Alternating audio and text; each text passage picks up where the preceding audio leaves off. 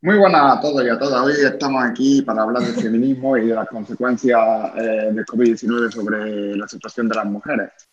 Eh, bueno, en este debate lo que pretendemos es, marcar y ver qué es lo que, lo que está sucediendo en, en, la situación en la que vive actualmente la mujer, en donde, bueno, si, eh, ha habido una pérdida evidente de puestos de trabajo, es decir, que afecta a, sectores de población que estaban tradicionalmente vinculados con el mundo de la hostelería y turismo. Eh, se han cerrado los colegios, con lo cual, eh, es decir, la, todo, el tema de, todo el tema de la conciliación de la vida laboral y familiar es bastante más difícil. Y por otro, se está poniendo en tela de juicio el sistema que se había ideado tradicionalmente para el cuidado de las personas mayores y de las personas dependientes. Es decir, por una parte se cerraron cuando se decretó el estado de alarma y en, algunas ocasiones anteriormente se cerraron lo que son los centros de día para personas mayores y personas dependientes. Y aparte, pues bueno, pues la gestión que se está realizando o que se ha realizado de, de, la pandemia en algunas residencias de ancianos, ¿eh?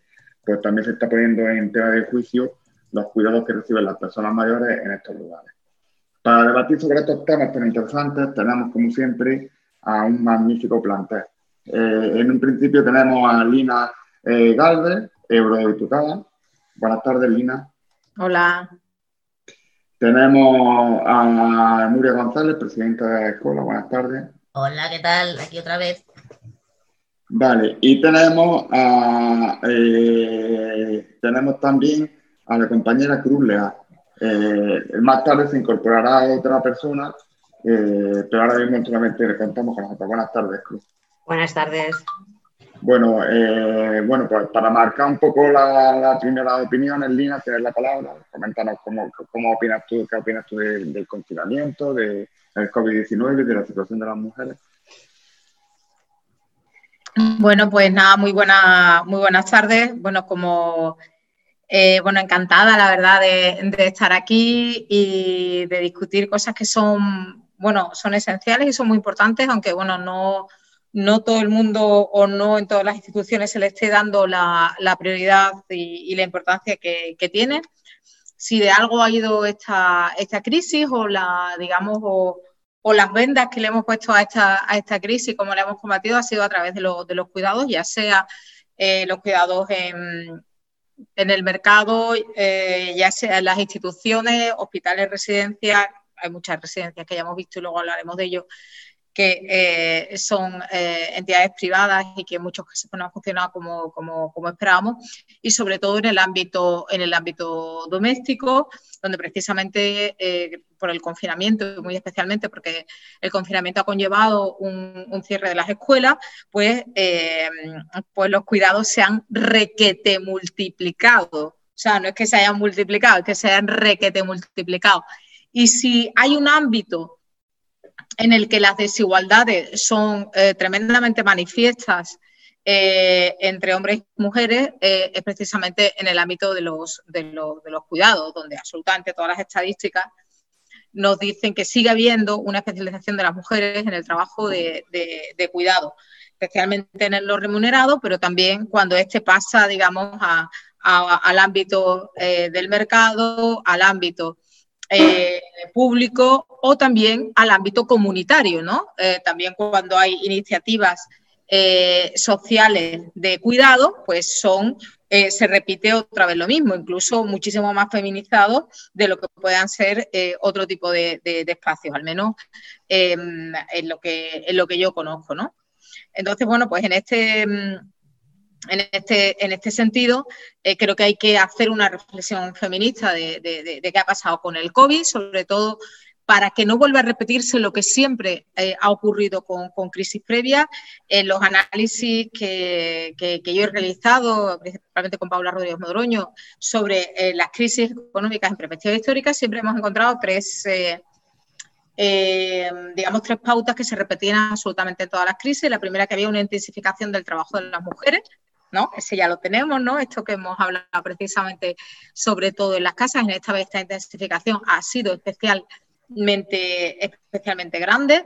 En la crisis anterior también tuvimos una intensificación del trabajo de las mujeres, sobre todo el trabajo no remunerado, porque se, se, acabaron, se, digamos, se, se encarecieron o, bajó la calidad de muchos servicios públicos y esto hizo que, bueno, que las mujeres eh, eh, asumieran a modo de, trabajo no pagado esos servicios.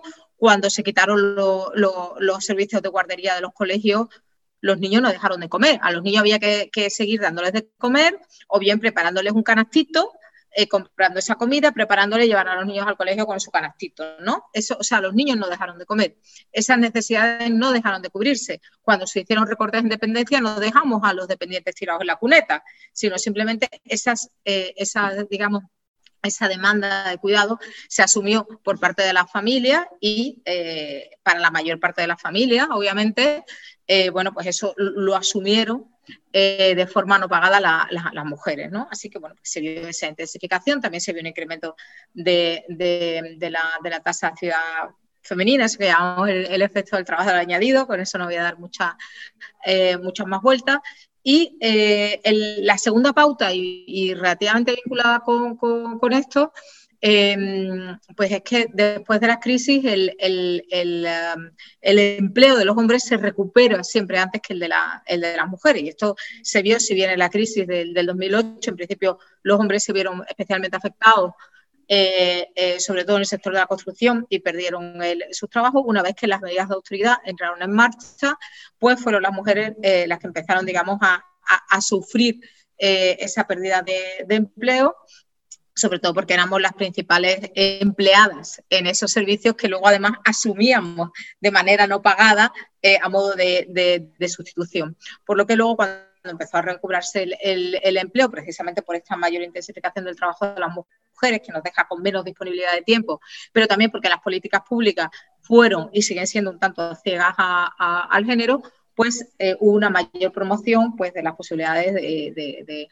digamos, de la demanda de trabajo masculino y siempre se recupera antes, ¿no? Y esto es una cosa, bueno, pues que hay que evitar, obviamente, que se dé.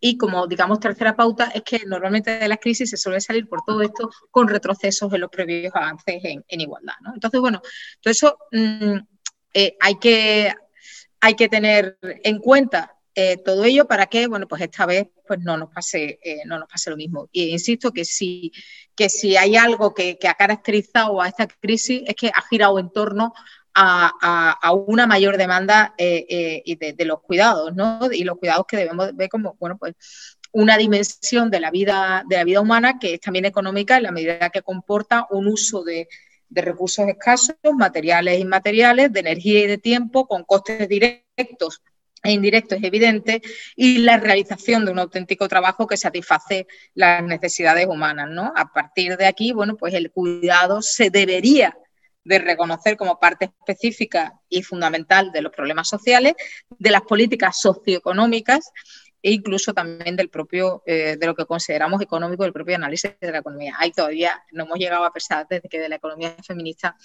estamos eh, eh, insistiendo mucho. ¿no? El mundo sigue diseñado como si hubiera una disponibilidad total y absoluta del trabajo eh, no pagado de, las mujeres, como si fuera un recurso infinito. Si no, no se explica eh, que en la mayor parte de los países se han abierto antes los bares que las escuelas, ¿no? Em, no, pues se piensa que es que hay uno, que eso es un recurso infinito y que eso, bueno, pues prácticamente se hace solo, ¿no? Yo siempre cuando cuando hablo del trabajo de cuidado siempre pongo la metáfora del maravilloso y mágico viaje del calcetín que viaja de manera mágica desde el suelo de la habitación hasta estar de nuevo puesto como una bolita en el, en el, en el, um, en el cajón de la mesita de noche, ¿no? Es como un trabajo ¿no? Eh, invisible, porque además como un trabajo de Penélope que se hace, se hace y deshace prácticamente eh, todos los días, bueno, pues eh, pues es muy invisible y se sigue, eh, bueno, pues se sigue eh, asumiendo que, insisto, que es un, que es una, un, recurso infinito, ¿no? Cuando para nada es un, recurso eh, infinito, ¿no?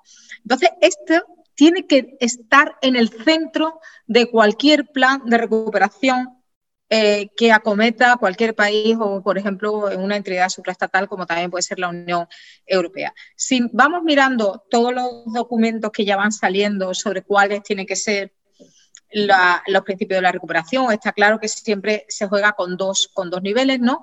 Eh, un, plan de choque inmediato, ¿no? Que ha sido, eh, que tenía, digamos, principalmente dos vertientes, una vertiente sanitaria, ¿no? Pues eh, procurar que, salvar vidas en la, medida de lo, posible. Y luego una vertiente económica de, puesto que hemos confinado, puesto que hemos congelado la economía, pues vamos a, a digamos, a poner en marcha medidas inmediatas para que esta paralización eh, económica no suponga eh, una, digamos, pues, una paralización más profunda de la, economía, de que se hayan puesto en marcha pues, medidas, como sabéis, de ayuda a las empresas, a, los autónomos, a las familias y ahora incluso bueno, con, la, con la puesta en marcha de algo que hacía mucho tiempo que teníamos que haber puesto en marcha, que era, por ejemplo, un ingreso mínimo, un ingreso mínimo vital. Y luego hay otra parte de, estos planes de recuperación que miran más a, como a un eh, a un medio largo plazo y que, eh, eh, digamos, ya dicen, sí, las ayudas, vale, todo, pero orientado a las transformaciones principales que tenemos que, transitar en, nuestras economías, que básicamente se sintetizan en la verde y la digital, que por supuesto ambas dos las tenemos que transitar y ambas dos son mm, importantísimas y que, bueno, pues que no, no podemos postergar. Pero no se dice mucho o nada y ni siquiera se pone, obviamente, al mismo nivel otra transición que yo creo que, es fundamental y es repensar absolutamente todo eh, el tema de, cuidados que, como, digo antes, pues que no recaiga o bien de una parte de mm, trabajo eh, no pagado de las mujeres o a través de un trabajo eh, muy mal pagado, muy mal considerado, como puede ser pues, todo el sector de cuidado, por ejemplo, en las residencias de, ancianos, como, como, como, hemos visto. ¿no? Hasta ahora, eh, por ejemplo, en el ámbito aquí de, Europa, las políticas de igualdad han sido más que políticas de igualdad, que también han sido, no voy a decir que no han sido, pero han sido, han sido principalmente políticas de empleabilidad, políticas para eh, favorecer la, inclusión de las mujeres en el, mercado de, trabajo, bueno, pues porque, se necesitaba, pero sin modificar eh, las razones por las cuales hombres y mujeres nos insertamos en los mercados de trabajo de manera desigual. Esto es como una carrera, ¿no? Nos ponemos a salir, el pistoletazo de salida nos lo dan al mismo tiempo, pero los hombres salen con unas Nike mm, magníficas y nosotras salimos con unas mochilas eh, que, nos pesa y por mucho que corramos, el peso de esa mochila nos hace que lleguemos mm, después a la meta, ¿no? Pues la incorporación a, los mercados de trabajo de hombres y mujeres ha sido históricamente de, esa manera, ha sido una incorporación desigual que ha dado lugar, bueno, pues a un, esto hablo obviamente en términos, en términos generales, luego ya podemos matizar todo lo que queramos, ¿no? que han dado lugar luego bueno, pues a una segregación muy grande, tanto horizontal por sectores como por profesiones, como vertical eh, en, los mercados, ¿no? Y que nos hayamos insertado de manera muy desigual y que al final, bueno, pues mm, eh, eso de lugar a que eh, tengamos unas tasas de actividad menores, unas tasas de ocupación menores, unas tasas de paro mayores, unas tasas de parcialidad mayores, unas tasas de, de, temporalidad mayores, que cobremos menos por eh, por empleos similares, aunque el gran problema es que ni siquiera hacemos empleos similares, eh, o que bueno, pues esa brecha eh, vaya aumentando y en las pensiones sea todavía muchísimo, muchísimo mayor. ¿no? El caso es que mm, esto que ha funcionado, ¿no? esta incorporación segregada ¿no?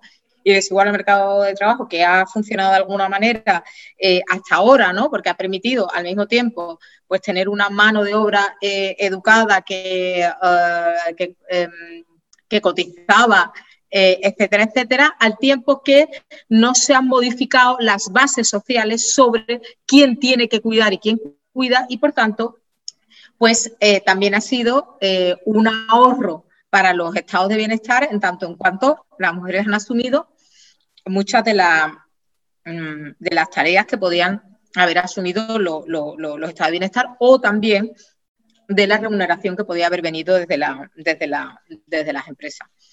Pero mm, ¿nos podemos seguir permitiendo eso? ¿Nos podemos seguir permitiendo eso en una sociedad que no para de envejecer y además que va a seguir envejeciendo, a no ser que eh, se abran las fronteras a la, a, la, a, la, a la, migración totalmente, va a seguir envejeciendo porque las cohortes que tienen que tener ahora niños, por mucho que se pongan las más jóvenes o pongáis las más jóvenes a tener muchos niños, ya son cohortes más pequeñas, son grupos de población más pequeños de los que mm, de las que pertenecemos a generaciones más antiguas, podemos seguir permitiéndonos eso cuando eh, el, mm, la población en, edad de trabajar, la de 16-64, eh, tiene una mayor proporción de mujeres con educación secundaria y terciaria en España ya desde el año 2001, desde hace 20 años, que prácticamente el 60% de las egresadas universitarias son, mujeres, tenemos unos desafíos enormes por delante, que además mm, eh, van cambiando a un ritmo exponencial. Por tanto, necesitamos, eh, eh, digamos, los mejores talentos en los, sitios más adecuados, ¿no? Y a mí siempre me gusta decir una, una frase que la he dicho mil veces, pero bueno, aún así la vuelvo a decir. Los talentos están igualmente repartidos entre hombres y mujeres. Lo que no lo está son las oportunidades. ¿no? Y por tanto, no nos podemos permitir nos podemos permitir que, se sigan, eh, en parte, que no solamente por eso, pero en parte que sigan, tengamos tantísimas mujeres víctimas de violencia de género, no ya solamente las que son asesinadas, sino eh, en, muchos ámbitos, y que precisamente porque no tenemos autonomía económica no podamos eh, escapar de esa, em, de esa, digamos, de, esa, de esas situaciones. ¿no? La, no, nos podemos seguir permitiendo ese, um, déficit de, de, cuidados tan grande, como digo, una sociedad que envejece y donde acabamos de ver el drama, el drama de las residencias de ancianos, lo que está pasando con las residencias de ancianos. Solemos hablar de, eh, de que estamos desaprovechando, yo lo acabo de decir, estamos desaprovechando el, capital humano, ¿no? Que, decimos, ¿no? De la, aunque a mí no me gusta esa, mucho esa expresión, pero bueno, el capital humano de las mujeres, que estamos más formadas y en cambio no nos estamos incorporando eh, en, la misma medida en el mercado de trabajo. Pero ¿y qué pasa con el capital cuidador de los hombres? ¿Nos podemos permitir seguir desaprovechando tantísimo capital cuidador de los hombres? En estas sociedades que, como digo, que, que envejecen. Entonces, mm, lo que tenemos que realmente y, utilizar lo que ha ocurrido con el COVID, que insisto, ha sido también y muy básicamente una crisis de cuidados, que era una crisis que ya, que ya venía de antes, ¿no? Pero ahora como que, ¿no? A muchos lo han visto eh, eh, cara a cara, ¿no? Eh, ¿Podemos seguir con este modelo o, nos tenemos que repensar realmente que tenemos que hacer una transición eh, una transición, digamos, hacia una sociedad feminista, hacia una organización social de los cuidados, al mismo nivel que ponemos la transición eh, verde y al mismo nivel que también ponemos la transición eh, digital, ¿no?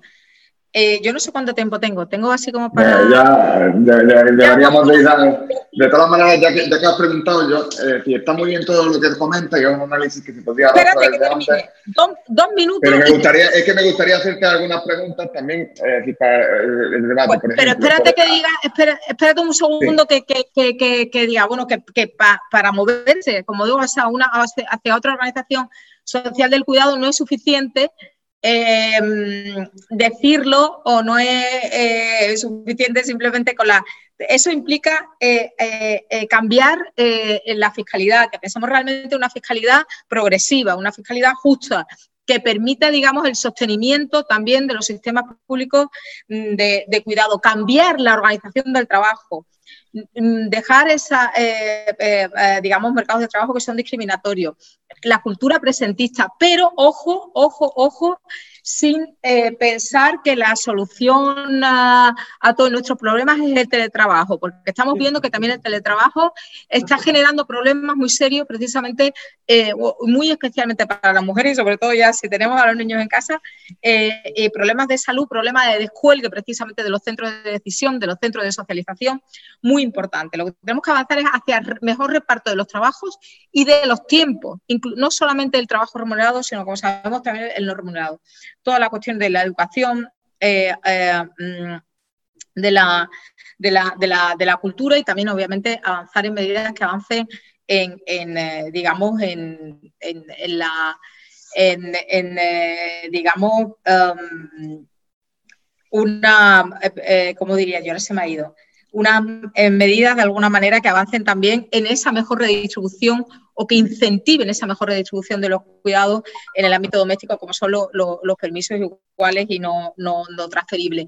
Pero también a través, por ejemplo, de medidas como la contratación pública. Bueno, son un montón de medidas que podemos ir, ir, poniendo para ir avanzando realmente, como digo, una mejor organización social del cuidado, teniendo en cuenta que el cuidado se puede proveer en cuatro ámbitos distintos, lo que llamamos el diamante del cuidado, que es en el ámbito público, de las instituciones públicas, que es en el, en el ámbito, que en el ámbito privado, en el ámbito de la familia y también en el ámbito eh, de, la, de, la, sociedad y, digamos, a través sobre todo de la innovación social. Bueno, ya me callo y ya luego mm, saldrá yo, yo, voy a apuntar varias cosas, varios datos que quizás no haya apuntado anteriormente y así podemos introducir también varios elementos para el debate. El primero de ellos es que, bueno, aquí hablamos de permisos retribuidos y no transferibles, pero la primera medida que se adoptó cuando el COVID-19 fue que las personas, es decir, para cuidar a su hijo, podían pedir un permiso de trabajo, que era una reducción de jornada como la que anteriormente existía, ¿vale? Para cuidar a los hijos, con lo cual, si esto, evidentemente, eh, si lo ponemos de esta forma por escrito en el BOE, eh, es muy fácil que no afecte por igual a hombres y a mujeres porque normalmente eh, si eh, quien iba a asumir ese rol de cuidado iba a ser la mujer por, todo por toda la exposición. No necesariamente. Bueno, pero eh, si podríamos haber adoptado otro tipo de medidas, como por ejemplo por establecer rentas compensatorias, por, es decir, pedir una reducción de jornada, si yo te puedo poner el ejemplo de compañera mía, quien asumió en un primer momento los cuidados, es decir, estaba, es decir de esa forma escrito, en fin, y ahora, si en el momento de esa escalada, eh, aquí tenemos planes para desconfinar hasta cómo se tiene que hacer la tapa de un bar. Pero en los colegios todavía nadie ha hablado de cómo se va a volver a, decir, a compatibilizar algo tan importante. Aquí hay comunidades autónomas que han dicho que no se va a abrir colegios y este es un modelo que se ha adoptado, por, cierto, en, nuestro país, pero por ejemplo en Alemania o en otros estados, eh, para los trabajadores esenciales, se ha mantenido la posibilidad, por ejemplo, de llevar a, los niños a guardería, colegios y otro tipo de cosas.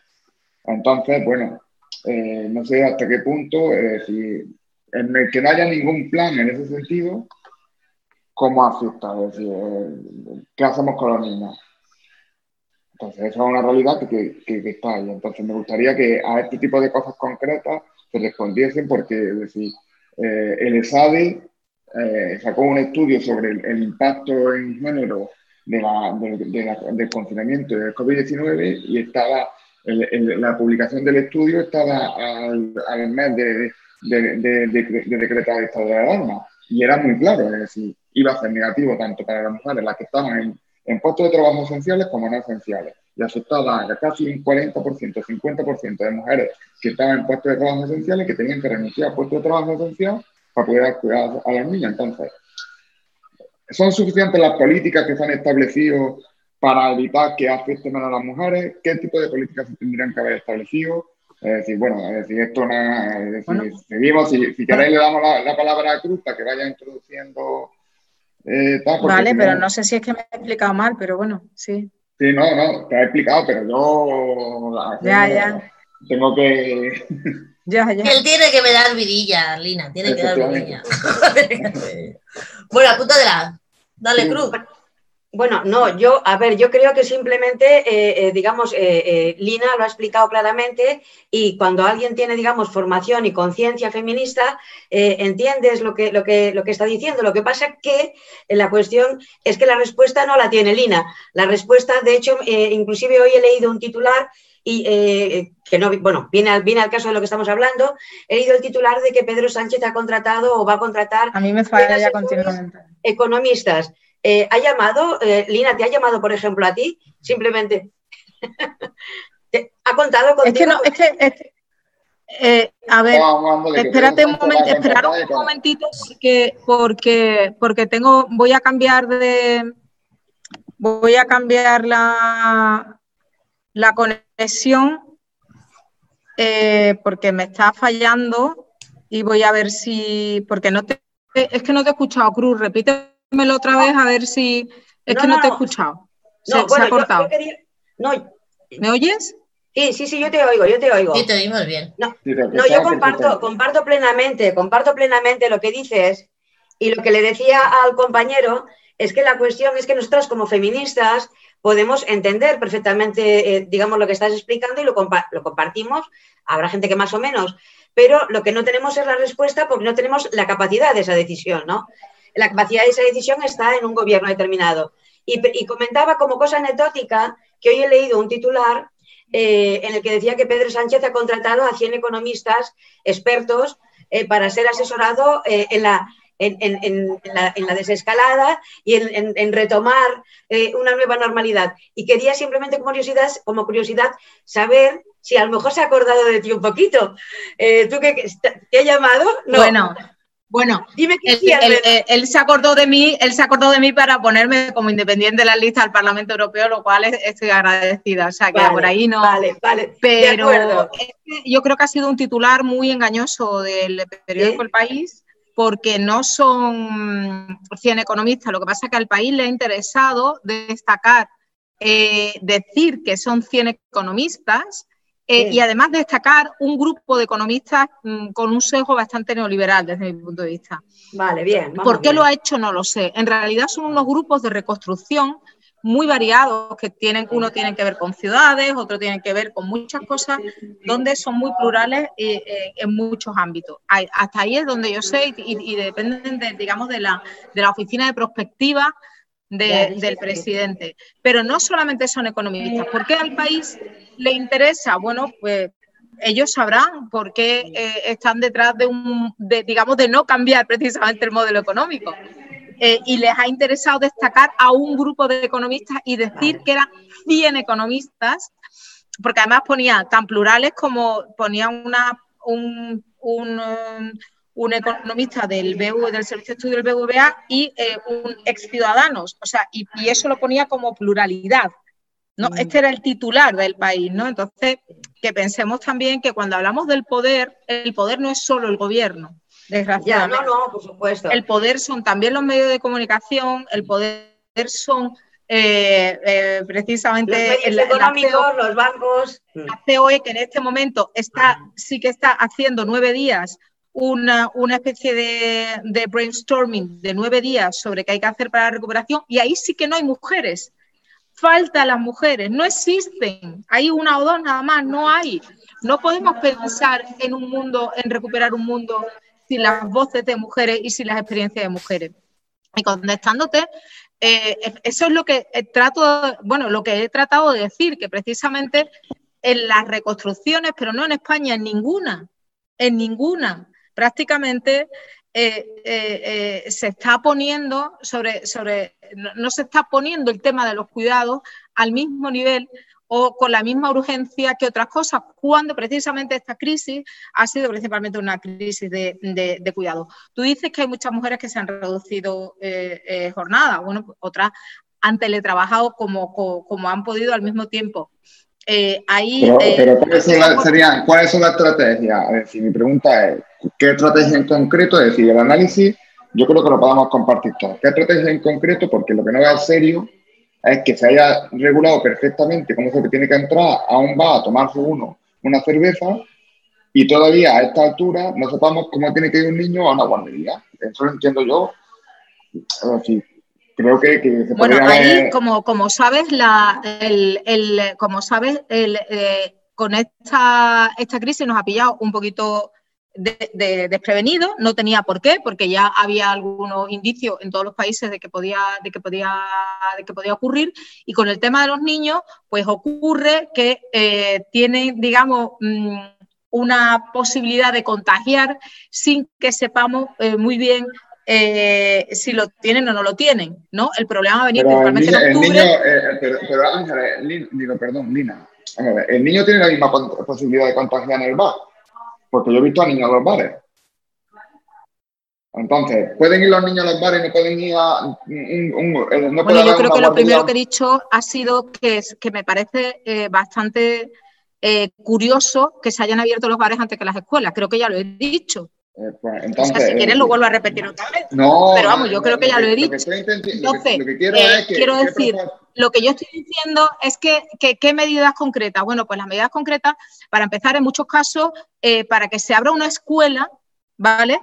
Eh, eh, la escuela tiene que, no solamente puede, no lo va a acabar decidiendo solamente el gobierno, porque también están los sindicatos de profesores, que son los primeros que han dicho que no se abran las escuelas, porque los profesores están en riesgo. O sea, muchas veces las decisiones, por mucho que pensemos, estas son las decisiones ideales, hay siempre muchos intereses encontrados y llegar a, algo que, sea el, óptimo o, el, o lo más cercano al óptimo, a veces es, muy complicado. Efectivamente, los niños pueden, mm, en los bares pueden eh, eh, contagiar de la misma manera que, eh, que en un colegio, sin duda. Pero es que en el colegio tienen que cuidarlo unos profesores, tienen que cuidarlo unos cuidadores y también esos profesores consideran que se ponen en riesgo eh, si, si, van. Porque nos han dicho que los niños tienen, digamos, son unos vectores de, digamos, de contagio más fácil o menos detectables de lo que son los, los adultos. Porque si un niño está resfriado, no se puede saber si está resfriado porque tiene el COVID o si está resfriado porque tiene un, un resfriado común habría que hacerle un test, que vamos a hacerle un test a todos los niños todos los días, ¿no? Eh, ¿Hay otras posibilidades? Hay posibilidades, hay posibilidades. Hay, por ejemplo, en Italia se han puesto en marcha monitores que iban a las casas a, eh, digamos, a, apoyar de alguna forma o a sustituir en, momentos temporales a eh, trabajadoras y trabajadores eh, esenciales que se tenían que incorporar y que no tenían con quién dejar a los niños durante ese tiempo pero por ejemplo también hemos visto jueces, me parece que ha sido en Valladolid, aquí, que le han quitado la custodia a una, a una mujer porque se le ha pedido su ex marido, porque como ella era enfermera y estaba trabajando y eso era peligroso, pues el juez le ha dado la custodia al padre. ¿Vale? Quiero decir, que estas no son medidas... Eh, de, esto no es blanco o negro, ni es solamente eso. Y precisamente para abordar todo esto con, con, con seriedad, tenemos que poner lo que yo intento decir, esa organización social de los cuidados eh, en, el centro y ver realmente que, no se trata de un, trabajo eh, eh, que no que, se hace de manera gratuita, que no requiere esfuerzo, etcétera, etcétera. Y de eso de alguna manera me, me está refiriendo. Y hay que plantear, plantearlo en los presupuestos, hay que plantearlo en la fiscalidad, hay que plantearlo en la organización del trabajo, hay que plantearlo en, en muchísimos ámbitos, no es simplemente uno. Medidas concretas las hay, claro, las hay.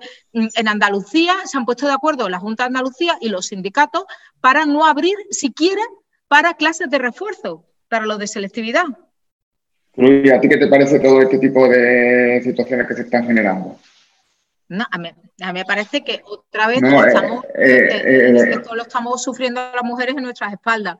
Sí, pero, pero para, que, para hacer un poco más dinámico el debate, eh, si te estaba preguntando al grupo qué le parece las situaciones que se están generando. Y, bueno, a ver, yo, yo creo, a ver... Eh, si tiene eh, alguna propuesta específica, pues, pues para eso estamos.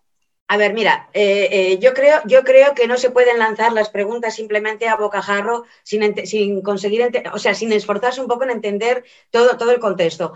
Eh, Lina ha, explicado, digamos, el, contexto socioeconómico. Yo creo que también hay, hay una cuestión, digamos, mm, eh, más, más general, ¿no? Que responde a las preguntas que tú haces y que nos hacemos todos de alguna manera, ¿no? Y es que vivimos en una sociedad absolutamente machista. Los valores son sexistas y, se plantean como valores el machismo y el sexismo. Entonces, la pandemia lo que ha puesto eh, en evidencia es una pandemia mucho más antigua y que viene ya de, muchísimo antes. Y es la tradición, la tradición eh, asumida y, e, e, integrada como algo absolutamente normal de la explotación de las mujeres. Lo que Lina misma eh, explica como que somos un recurso, en palabras de, de, una economista, somos un recurso, nos consideran un recurso inagotable, yo te hablo desde la filosofía como que hay una tradición de explotación. Es decir, ya lo que eres mujer, eres diferente y tienes que asumir una serie de tareas que te corresponden, que son las tareas reproductivas y también productivas, porque lo que hacemos es producir, eh, de alguna manera, producir todos esos cuidados y cuidar a esos seres que nos necesitan para que luego sirvan a la sociedad. Pero eso no tiene ningún reconocimiento, lo hacemos porque es natural. A nosotros nos viene, digamos, en, nuestra propia condición. Eh, la, única filosofía eh, o, la única conciencia, por así decirlo, que ha cuestionado esta situación ha sido el feminismo. El feminismo ahora es filosofía política, pero empezó siendo una conciencia. ¿Qué ocurre? Que eh, el feminismo eh, está totalmente vilipendiado, y no digamos ya las propias feministas, feministas que somos de todo, ¿no? Es decir, lo más próximo a, bueno, en fin, podemos recibir cualquier tipo de insultos. Entonces, el feminismo, como te decía, es conciencia. En estos momentos, dado que estamos en una sociedad global, eh, todas las agendas eh, contemplan los grandes temas eh, sociales de todas las agendas internacionales, tienen que ver con la mujer. ¿Por qué tienen que ver con la mujer? Porque nunca antes habíamos tenido tanto protagonismo social, simplemente porque estábamos en un ámbito privado. Ahora somos tantas, tantísimas, en un mundo globalizado que los discursos se han cruzado. Es decir, eh, yo puedo, saber lo, puedo saber lo que están eh, hablando eh, mujeres coreanas. Puedo conocer los artículos que escriben. Ellas pueden conocer lo que se escribe en la India o lo que se escribe en, cualquier otro, en cualquier otro estado. Por lo tanto, ha habido una comunicación entre mujeres y nos hemos reconocido. Ha creado conciencia ha creado conciencia. El feminismo es el único ideal político de carácter universalista que nos queda. Es el último ideal político, pero es un ideal político. Es un ideal político que, además, digamos, aporta valor a toda, la, a toda la sociedad. Es un regalo de humanidad para la sociedad. Y eso una sociedad machista ni lo, ni lo considera ni lo ve. Es más, lo vive como un agravio. Y por eso se considera con derecho a cuestionarnos qué es lo que vamos a hacer. Bueno, qué es lo que vamos a hacer y qué es lo que van a hacer los hombres. Porque son, eh, digamos, son los machistas y son los que aplican el sexismo. Eh, yo, a mí me gusta definir, cuando se habla, digamos, de las mujeres, siempre se nos dice eh, que somos la mitad de la población, ¿no? Entonces, como si eso fuera una cosa menor, somos la mitad. No es verdad.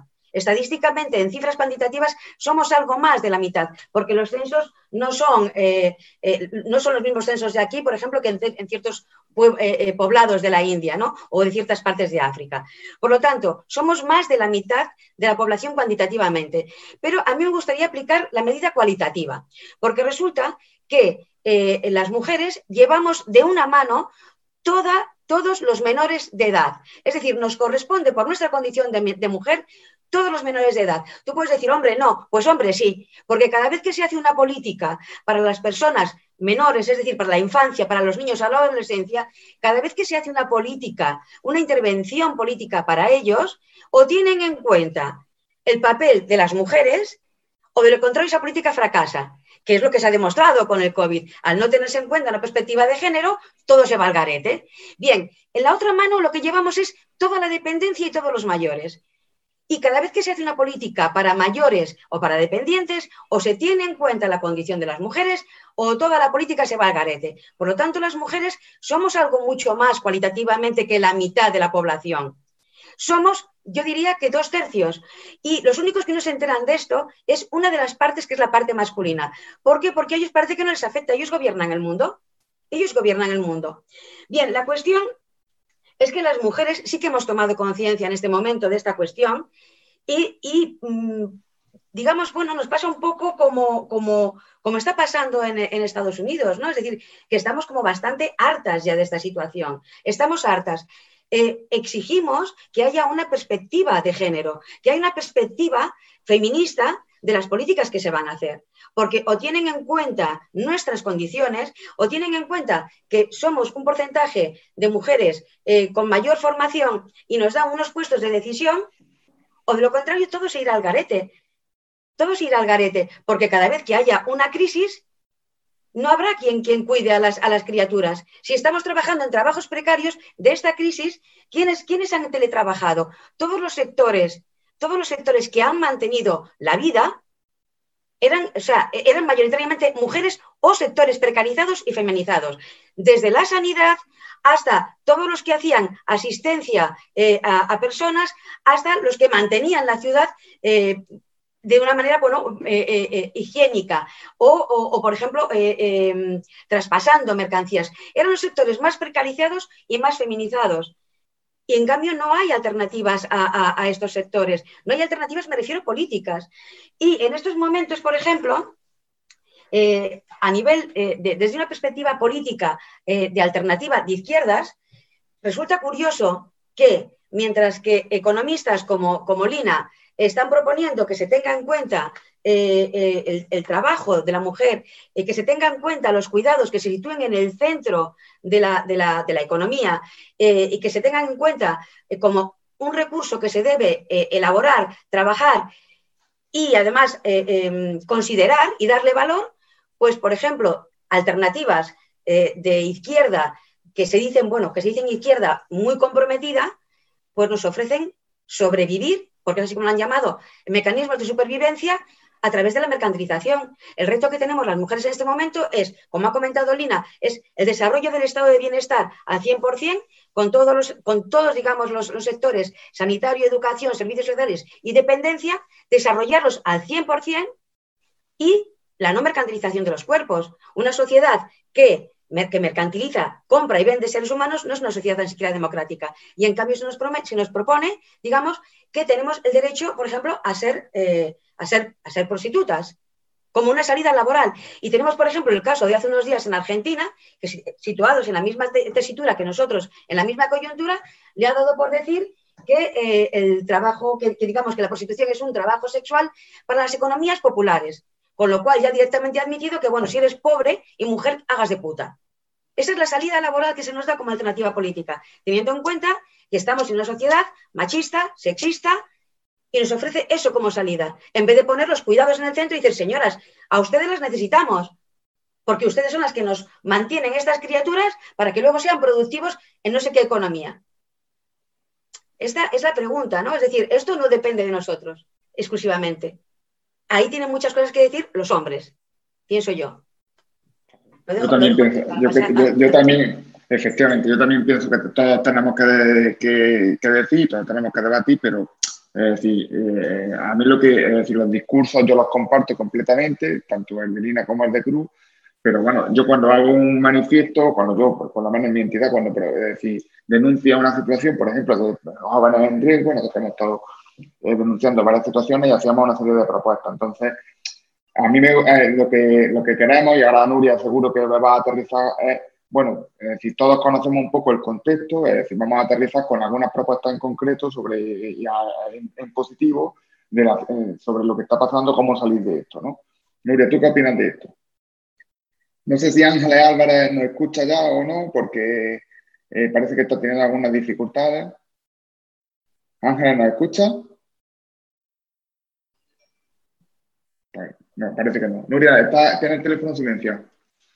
El, el ya, ya estoy aquí. Yo lo que te propongo, para darle también un poco de tiempo a Ángeles a que se reconecte, es, hay tres preguntas en el chat, Fran, si sí. quieres las retomamos antes de que yo empiece a hablar, porque bueno, además sí, la, última la, me da, la... la, última me da pie también. Bueno, vale, pues las preguntas son básicamente que ¿Qué acciones tiene previsto? Bueno, esto va a Lina, una, una pregunta específica para Lina. ¿Qué acciones tiene prevista su grupo parlamentario en la, en la UE contra la venta de bebés en Ucrania y Georgia? Es decir, esa sería una primera pregunta, que si quiere, si, si tiene alguna pregunta concreta, una respuesta concreta, pues nos la puede decir. La segunda también está relacionada con la, con la misma materia, según no, eh, no tengo malentendido. Sí, es decir, la, la, ha preguntado varias veces la misma persona, es decir, ¿qué acciones tiene, tiene prevista el grupo parlamentario sobre, sobre esta materia? También hay algún comentario eh, sobre el tema de los bares, es decir, eh, que era que había en los bares van personas adultas que tienen que conocen las normas y que se les puede exigir responsabilidad individual. Los menores son sujetos menores a los que hay que proteger y eso es una inversión, ¿vale? Aquí hay una pregunta que te ha saltado, Fran, de Susana Vila, que dice, ¿sería muy loco pensar que las mujeres pasáramos a ser mercancía sexual y reproductiva? Eso sería, esa otra pregunta. Y por último, ¿queda alguna más, Nuria? Me parece que no. No, están esas dos preguntas directas para Lina y la otra como para la mesa, ¿no? Efectivamente. Vale. Pues Lina, si nos puedes concretar eh, alguna medida. A ver, a ver, el tema de, de la gestación para otros, eh, es un tema que aquí ahora mismo se está, se está empezando a, discutir eh, en dos ámbitos distintos. Por una parte, eh, relativo a, la protección de, los menores, ¿no? Y ese yo creo que está bastante claro, eso va a estar siempre por encima de cualquier otra cosa. Y luego se está trayendo también Em, bueno, pues otras, digamos, otras repercusiones y hay dos líneas bastante, bastante claras. Eh, especialmente los liberales están eh, trayendo la idea de que la, maternidad y la paternidad es un derecho y por tanto eh, existe esa posibilidad de, que, de contratar a otras personas para que gesten para, para un tercero. Mm, bueno, pues desarrollando toda una serie de, de cuestiones de que al no ser hijo eh, biológico de la persona que gesta, porque el óvulo viene de otro y el, y el, um, y el, uh, y el esperma también, y por tanto no tienen en cuenta todo lo que tiene que ver con la epigenética, ni siquiera ¿no? la epigenética en el sentido de que también la madre gestante, aunque el óvulo no sea suyo, eh, o la madre real, vamos a decir, eh, aunque el óvulo no sea suyo, en el, en el fondo también está transmitiendo no solamente una, digamos, una carga genética, sino también, bueno, pues todo un cuidado y todas unas repercusiones grandes. Y eh, es una línea que desde mi punto de vista confunde los deseos con los derechos. Y luego también estamos desde otra línea intentando, bueno, pues mm, eh, eh, poner sobre la mesa todo el tema de la mercantilización de, los cuerpos de, de, las mujeres que la gestación para otros implica, y que, bueno, pues otra derivación, también lo que te decía Cruz antes, de, los temas de la, prostitución. Eh, como siempre, eh, aquí ese, debate es un debate abierto y va a quedar mucho y mucha discusión por delante y todo va a depender mm, muy claramente de cuáles sean las em, los equilibrios de fuerza y los equilibrios de fuerza aquí no son otros, van los que voten las personas. Ahora mismo el equilibrio de fuerza del Parlamento Europeo es hacia lo conservador. Y en este ámbito los, liberales pues están cogiendo mucho, eh, mucho espacio y hay lobbies que los están sustentando de manera, de manera clara. ¿no? O sea que aquí todavía queda, eh, queda mucho por delante, queda mucha lucha por delante. Yo desde luego voy a estar en esa lucha eh, en contra de la mercantilización de los cuerpos de las mujeres y de forma muy clara que no se confundan derechos con deseos. El deseo de ser madre, de ser padre, es muy legítimo, pero eso no es un derecho. Y por tanto, no, ese deseo no tiene que estar por encima de eh, la dignidad de las personas y no tiene que, eh, suponer ningún tipo de explotación ni ningún tipo de mercantilización de, los cuerpos de, las mujeres.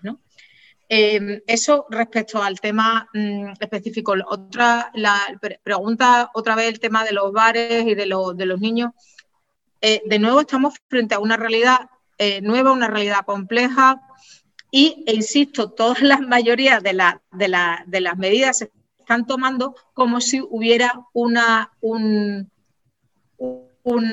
fuente inagotable de recursos de cuidado eh, no pagado por parte de las mujeres, cosa que ya no existe. No existe, ni siquiera tenemos ahora ya los abuelos para, que exista.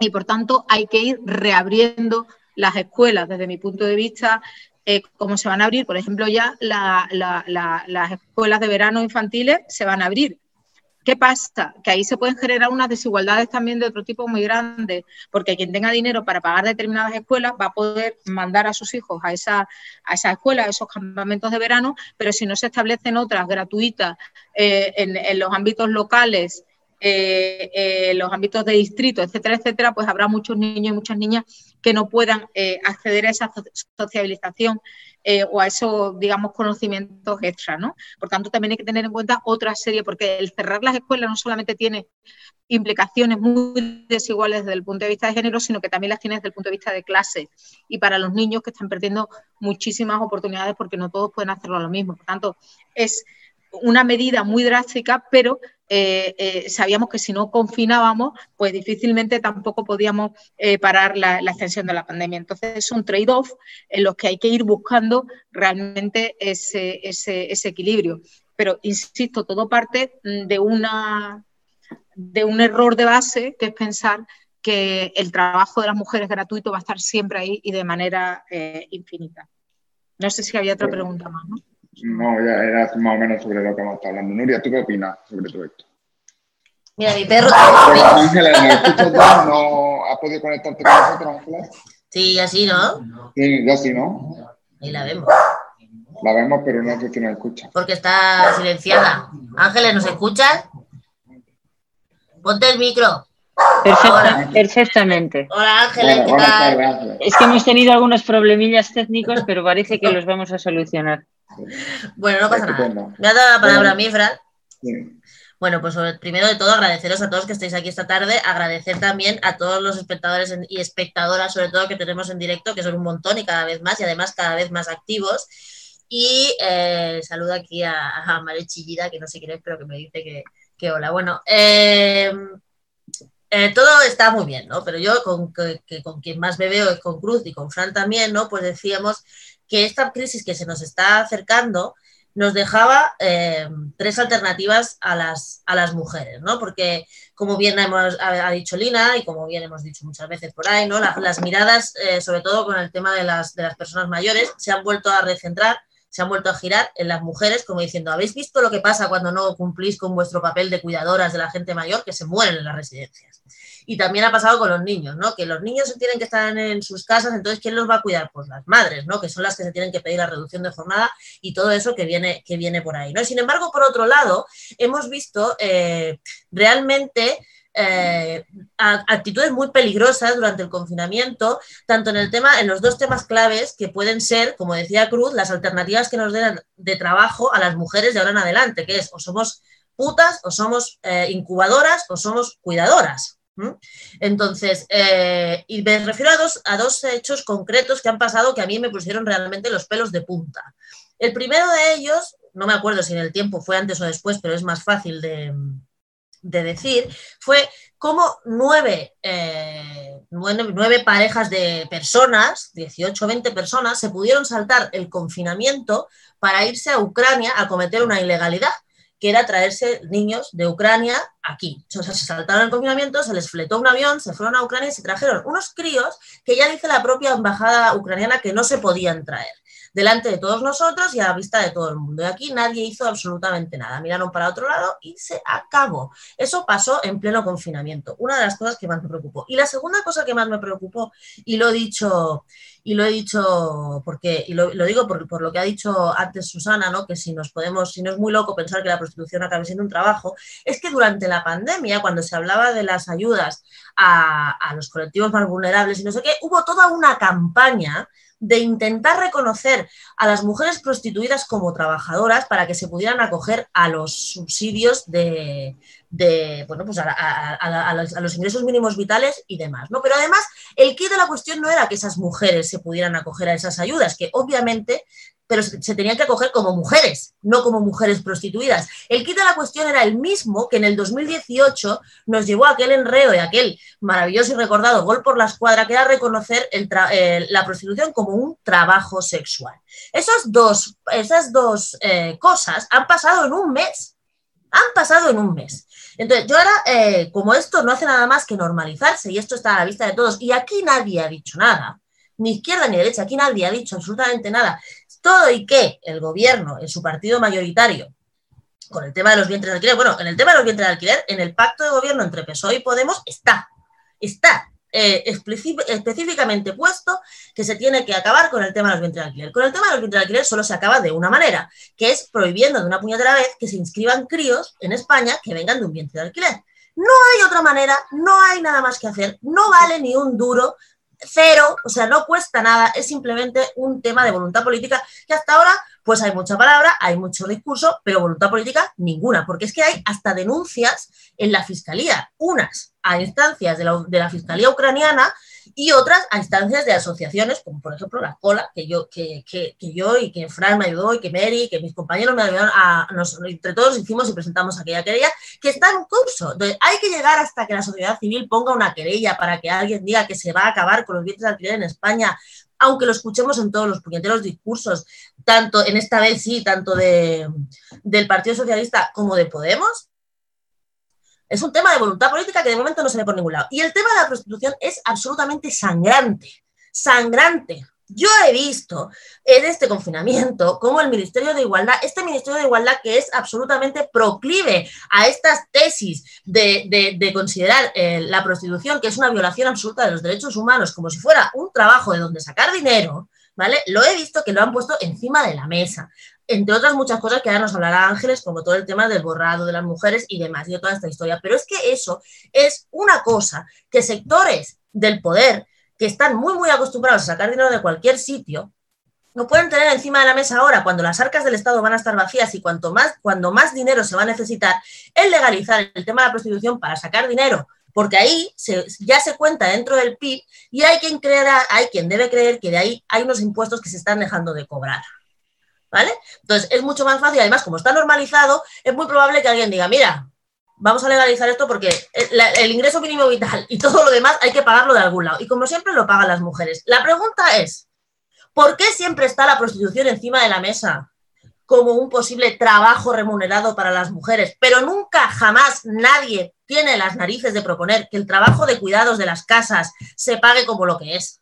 Y, como, y que se tenga remuneración y cotización desde toda la vida, que es lo que se ha tenido que hacer, porque el estado del bienestar se ha sostenido de manera, eh, de manera mm, inverosímil, o sea, no, no, era real lo que estaba pasando con el estado del bienestar porque se estaba sosteniendo sobre horas y horas y horas y horas de trabajo gratuito que si hubiera tenido que pagar, no hubiera tenido dinero para pagarlas. ¿Vale? Y sin embargo, eso ahora se pone encima de la mesa más que nunca, más que nunca porque vamos a necesitar otra vez muchas más horas de cuidados porque como bien decía Lina, ya ni siquiera están los abuelos, que los abuelos tampoco tenían por qué cuidar de los, de los niños ni de los nietos, pero bueno, es igual, como está montado así, pues está montado así. Entonces, ¿por qué siempre tenemos la espada de Damocles de los vientres de alquiler, de la prostitución y de, y de, y de toda una serie de, sectores y de, y de, negocios que van absolutamente a la mercantilización de los cuerpos de las mujeres y jamás nunca un trabajo que llevamos haciendo desde desde, desde el minuto uno de manera gratuita, hay quien plantea que eso se tiene que remunerar. Y ahora me vengo al peligro que esto supone, porque esto lo hemos hablado muchas veces también con Cruz. Em, el ingreso mínimo vital o este tipo de subsidios, ¿hasta qué punto en un mercado laboral absolutamente precarizado no hacen de cadena para las mujeres? Yo esto lo comentábamos con eh, con, con, Fina Santiago en el, primer, en el primer foro que hablábamos de renta básica, ¿no? Y ella me decía que, eso no estaba, que no estaba pensado para que las mujeres se, se desincentivaran de trabajar. Pero pongamos las cosas encima de la mesa. Si tú trabajas y te pagan un salario de 600 o 700 euros, y ya sé que no, pero desde 600 o 700 euros, y, estándote en tu casa, se generaliza un ingreso mínimo vital de 500 euros y luego empiezan a decirte lo que te dicen siempre. Bueno, pues lo que te ahorras en la guardería, bueno, pues lo que te ahorras en el transporte, bueno, pues lo que te ahorras en no sé, pues mejor estás en tu casa, si total, te van a pagar 500 euros. ¿Vale? Yo 500 euros como lo que sea. Te voy, a, interrumpir, es peor todavía. Si tú tienes dos hijos y eres madre soltera, posiblemente vaya a cobrar 1.100 euros con el ingreso mínimo vital. ¿Cómo? no te he escuchado bien, tío si tú, si tú coges y, tienes dos hijos y eres madre soltera, posiblemente vaya a cobrar unos 1.100 o 1.200 euros con el, unos 900. Unos 900 euros con el ingreso mínimo de mitad. Si son, dos, si son dos adultos, si son dos adultos, 1.100, 1.200. O sea, una madre familia monoparental son 900 euros. Da igual que sea una madre o un padre. pero, pero, pero a mí hay una, una cosa que sí que me gustaría eh, eh, decir, porque yo, o sea, de la renta básica, yo siempre he dicho eso, ¿no? Que la renta básica se dice que no desincentiva la participación en el mercado de trabajo porque no se cuenta que hay otro trabajo. Si se cuenta que hay otro trabajo, entonces Claro, quien tiene esa otra responsabilidad, quien tiene ese trabajo, sí que puede haber un tipo de desincentivo. Pero el ingreso mínimo vital creo que hay que distinguirlo de la renta. Por supuesto, si el ingreso mínimo vital no tiene nada que ver con la renta básica universal, no tiene nada que porque además es, es, limitado, en teoría va a ser limitado para, para un año y tiene una condicionalidad que las personas que entran dentro de ese esquema tienen que tener curso de formación y tienen que aceptar el trabajo, el empleo si, si se les surge. O sea, que, que ahí, digamos, mm, e, e, está metido de esa manera, mientras que la renta básica universal no tiene ningún tipo de condición. Sí, pero yo no estoy hablando, estoy hablando del ingreso mínimo vital porque ha salido ahora, pero por ejemplo, la renta garantida aquí en Cataluña no tiene ningún condicionante ni siquiera de tiempo. Por eso, por eso quería. ya sí, pero que eso, ese tipo de. Que, he interrumpido para hacer esa distinción. Efectivamente, de manera general, eh, estoy contigo, pero justo esto tiene una, una digamos, una... Lo que me venía a referir era que, da igual, o sea, el ingreso mínimo vital, la renta garantía X, que cuando hay una prestación que aunque sea más baja, no se aleja mucho de lo que al final te ofrece el mercado laboral, sobre las mujeres siempre cae aquella tentación, que no es tentación nuestra, que es que es, aquella mirada de sobre todo el mundo de, oye, tú te podrías quedar en tu casa cuidando de tus hijos y total, por la diferencia que hay entre quedarte en tu casa e irte a trabajar, que a lo mejor te cuesta menos, pues quédate en tu casa, tío. Entonces sí, quédate en casa. Y de ahí viene el, título de, esta, de, este, de este foro, que es el confinamiento perpetuo porque si nosotras las únicas alternativas que nos van a dejar son trabajos precarios, que comparados con determinados subsidios van a estar mejor los subsidios que los trabajos, o alternativas como la prostitución o hacerte vientre de alquiler para que venga alguien y te pague por llevarse tus chiquillos, porque aquí no hay nadie que ponga la carne en el asador con el tema de los vientres de alquiler y de una puñetera vez cierre ese mercado, que es un mercado de personas, por el amor de Dios, es que estamos permitiendo que venga alguien, pague una factura y se lleve un crío. Es que no es otra cosa. No es otra cosa, es eso. Se nos debería caer la cara de vergüenza porque estamos pisoteando los derechos humanos de las mujeres y de los niños en este país que se dice de primer mundo. Entonces, yo lo que digo es lo anterior. Yo creo que en este momento en el que estamos, que creo que es un momento crítico para el feminismo, en el que están en juego todas las avances que hemos tenido, en un momento crítico desde la Segunda Guerra Mundial, desde luego, eh, deberíamos poner en el centro del debate feminista, o sea, así yo lo propongo al movimiento, así en general, el movimiento en, en, etéreo, el tema de los trabajos de cuidado, de, una vez eh, em, eh, reivindicar como eje central el reconocimiento de todo el trabajo que han hecho nuestras madres, nuestras abuelas, nuestras compañeras y todo, y que ese trabajo sea remunerado y cotizado a un precio de mercado que es lo que el Estado se está ahorrando porque el Estado se lo está ahorrando. Si tuviera que pagarnos a todas y cada una de nosotras por cuidar a nuestras abuelas, a nuestros abuelos, a nuestros niños, a todo el mundo, el Estado no daba para mantener ese estado del bienestar. Y yo ahí de momento lo voy a dejar. Vale. Bueno, hay algunas, hay algunas que piden. Por aquí hay una pregunta que escribe con blog, que no se, no se identifica, la, no, no, sabemos quién es, pero dice que por favor, Lina, concrete las medidas que está tomando el grupo parlamentario en la UE contra la explotación reproductiva. Y después hay una persona que también ha escrito que dice que no está, de, eh, que no está de acuerdo contigo, Nuria, con, lo que dices, que hay un montón de asociaciones de mujeres trabajadoras del hogar y eh, están dadas de alta y luchando por sus derechos y apoyadas por feministas también no hay nada, no, no, no estoy nada de acuerdo con lo que dice. Eso, no tiene nada de diferente lo hay que otra, Hay otra mujer aquí que dice que las pobres cada vez son más pobres, por una parte. Y por otra parte, la brutal concentración de riqueza que también deja esta crisis. Sino, sino que lo que se le preguntan, sino que se le preguntan a los gigantes tecnológicos. ¿Vale? y hay otra afirmación aquí, eh, aquí no hay tantas preguntas como afirmaciones, que dicen que no habrá prostitución con mayor inserción sociolaboral de mujeres y de personas que consuman sexo pagado, ¿vale? Esa sería alguna. Entonces, esto, la matización que le piden a Lina, el resto son comentarios, opiniones, matizaciones. Entonces, si puede hacer una pequeña matización Lina y le pasamos la palabra a Ángeles, que todavía no la han podido escuchar, pero pequeña, Lina.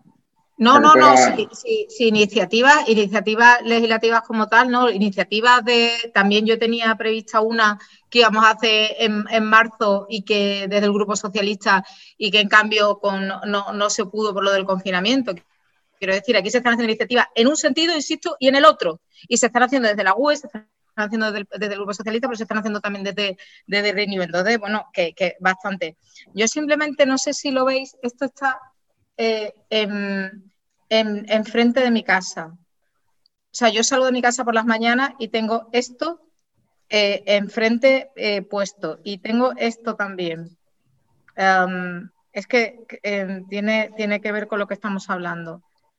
Y esto está, toda Bruselas está em, con este tipo de carteles.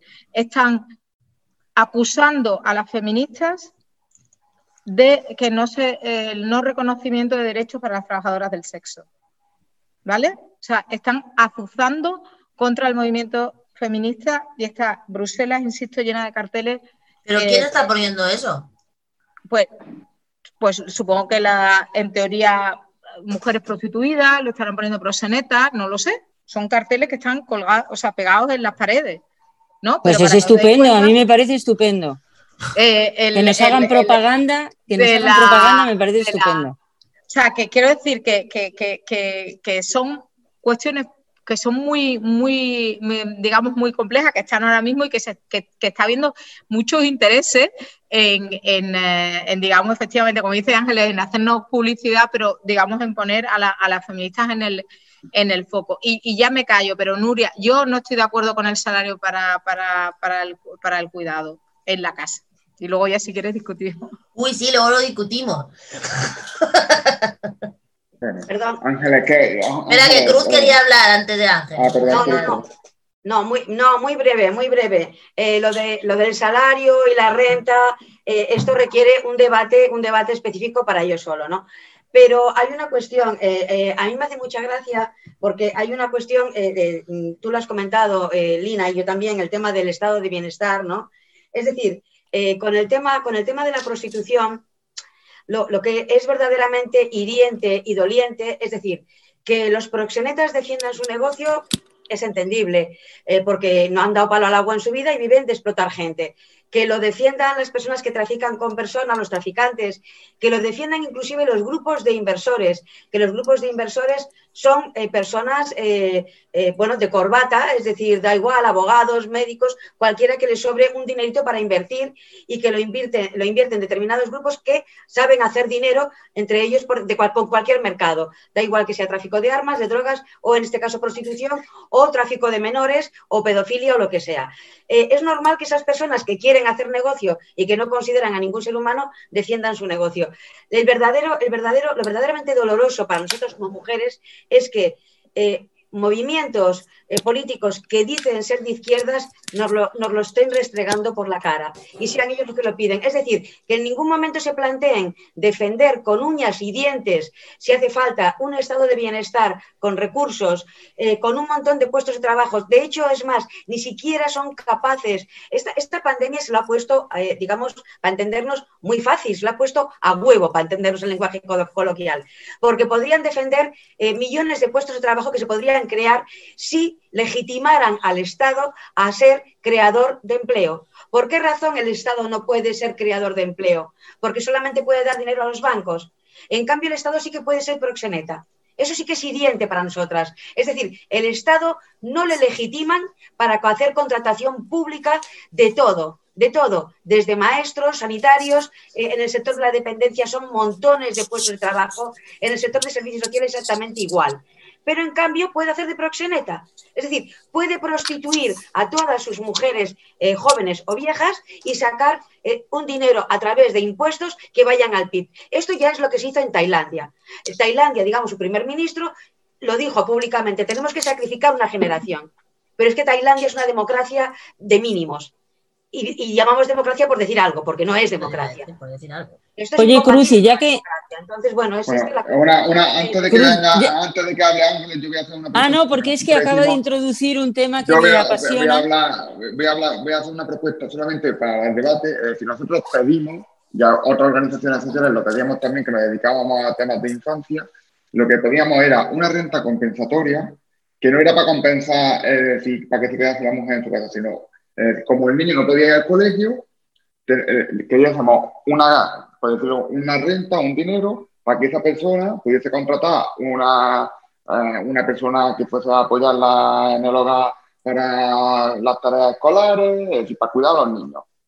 No sé si entendéis un poco el concepto de lo que pedíamos os ponéis cara de como que no me entendéis muy bien. Es decir, lo que pedíamos era que se compensase que los niños no pudiesen ir a la escuela. Pero si yo entiendo perfectamente que el, dinero, el Estado subvencionara la contratación de gente para que supliera a, una, las mujeres y los hombres trabajadores que, no pueden hacer conciliación. por ejemplo, las personas ¿Y los hombres? Que, que ¿Los hombres? No, no, no para las mujeres, lo que pedíamos era... Persona. Si tú, si tú, una, si tú tienes un niño y, y, por ejemplo, el hombre y la mujer tenían un trabajo esencial, porque en vez de que el hombre y la mujer tuviesen que renunciar a una hora de su trabajo para cuidar a esos niños, que se le diese una renta a esa familia, X, 500 euros, por ejemplo, o 400, 700, no, eh, lo, que pedíamos era una compensación económica para que fuese contratasen a alguien una hora y pudiesen cuidar a ese niño. Pero eso es lo mismo que dice Cruz, pero sin el intermediario, porque el Estado puede contratar gente como hace con la ayuda domiciliaria de la gente mayor y mandársela a la gente que necesite conciliar y que te lo mande el ayuntamiento o los servicios sociales. Pero eso es lo que he dicho yo de, de, las monitoras que han puesto en Italia. Claro, exactamente, esa es la cosa. Pero, aquí se contempla. Pero, pero no es lo mismo que el Estado eh, contrate o el municipio contrate con una serie de, de estándares de contratación y con unos salarios, o que deberían al menos ser así, a que eh, sean las familias quien tenga libertad para contratar, porque eso puede dar lugar también a, lo de siempre. una bajada salarial y como sabemos que el trabajo doméstico. ¿no? Que hay una gran explotación mm, hacia que son mujeres en definitiva también. Yo estoy completamente de acuerdo con eso. Déjame aclarar una cosa que he dicho antes que creo que no se ha entendido. Cuando yo he dicho lo de pagarle a las mujeres, pagar lo que, lo que ya se había trabajado, me refiero a reconocer todo el trabajo que se ha hecho. No es que, sea un salario por quedarte en tu casa. Ahí yo estaría muy de acuerdo en el tema de la renta universal. Si, todo, si existiera realmente la renta básica universal para todo el mundo, nominal y sin ningún tipo de cortapisa, eso no haría falta. Pero, por ejemplo, tenemos a todas, a varias generaciones de mujeres subsistiendo en la, en la casi en la miseria con pensiones de viudedad que son de pena, ¿vale? Que son de pena porque es el único ingreso que tienen después de haberse quedado toda la vida en su casa cuidando de su hijo, de, sus hijos, de sus maridos y no sé qué, y esa es la única cosa que tienen. Entonces, si el Estado reconociera que esas mujeres han llevado toda su vida trabajando y les cotizara todos esos años que realmente han estado haciendo un servicio para el Estado del bienestar que se ha ahorrado, esas mujeres no tendrían que estar subsistiendo con, pensiones de 350 euros o de 400 euros. Eso es a lo que yo me refiero. ¿Vale? eso de acuerdo, pero también hay que ver de, dónde se sacan esos, esos recursos y cómo se generan esos recursos. Por eso he hablado yo lo primero, que hay que cambiar la fiscalidad. Por supuesto, por supuesto, por supuesto. Nada de lo que estamos hablando se por supuesto, eso está claro. Lo que pasa estamos de acuerdo que la pasta tiene que salir de algún lado, pero bueno, luego estamos también cómo repartirla. Entonces, si hay pero lo que pasa es que luego vemos, y yo estoy muy de acuerdo con los planes de rescate de muchos sectores, pero es que luego de repente vemos que salen como setas planes de rescate de miles y miles de millones de euros, que oye, que mira, que está muy bien, ¿no? Pero que ahí está. La... Dinero, siempre que se necesita dinero, suele salir. Ya está, que hable la Ángeles que la tenemos ahí aburrida ya. No, yo es que yo eh, iba a preguntar en realidad, bueno, en realidad voy a confesar, iba a aprovechar que tenemos a una eurodiputada para tratar de liarla que siempre, que, siempre es la parte más interesante. Esa es la idea, para eso la hemos traído. bueno, Ángeles, tú me has liado a mí siempre que has querido antes de ser eurodiputada, o sea que tú sabes que ya me tienes, me tienes convencida, o sea que no. El asunto es el siguiente. Hace unos meses em, eh, yo formulé varias preguntas a través del portal de transparencia, preguntando precisamente sobre eh, el PIB, el Instituto Nacional de Estadística y la prostitución. Vosotros sabéis que nosotros estamos, eh, hemos hecho nuestra una normativa europea que obliga a introducir todo lo que tiene que ver con ingresos por prácticas ilegales.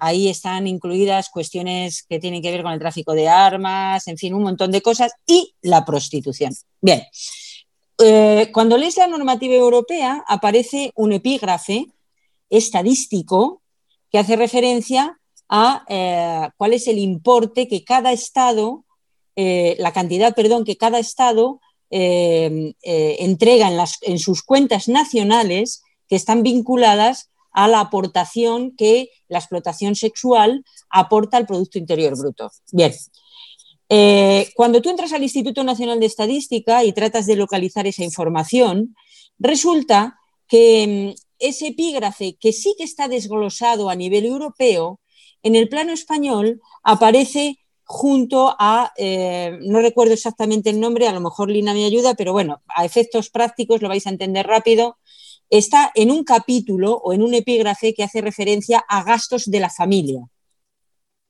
¿De acuerdo?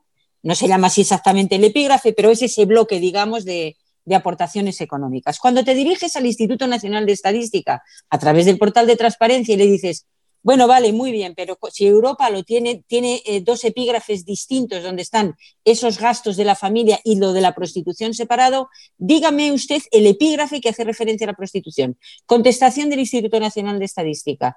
Nosotros no tenemos desagregado ese dato, no podemos dárselo. No nos lo pueden dar por dos cosas. Efectivamente, porque no lo tienen desagregado ni tienen intención de desagregarlo. Segundo, porque es absolutamente ah, imposible que hagan una valoración de cuánto es el dinero y por tanto, al final, corrígeme Lina, eh, lo que están haciendo es que tenemos unos puntos del PIB que se utilizan de manera discrecional ¿eh? para hacer los ajustes que le dé la gana y que tienen que ver con el epígrafe de la prostitución. Entonces, ¿sería posible que eh, como eurodiputada solicites la información desagregada por países? A ver si somos capaces de saber qué es lo que está diciendo España, ya que el gobierno y los organismos, bueno, el gobierno, el Estado, el Instituto Nacional de Estadística en este, en este, caso, se niega a darnos ese dato que tienen la obligación de desagregar? A ver si somos capaces de enterarnos de algo. Pues Porque no podemos seguir, no podemos seguir en la política de la falta de transparencia.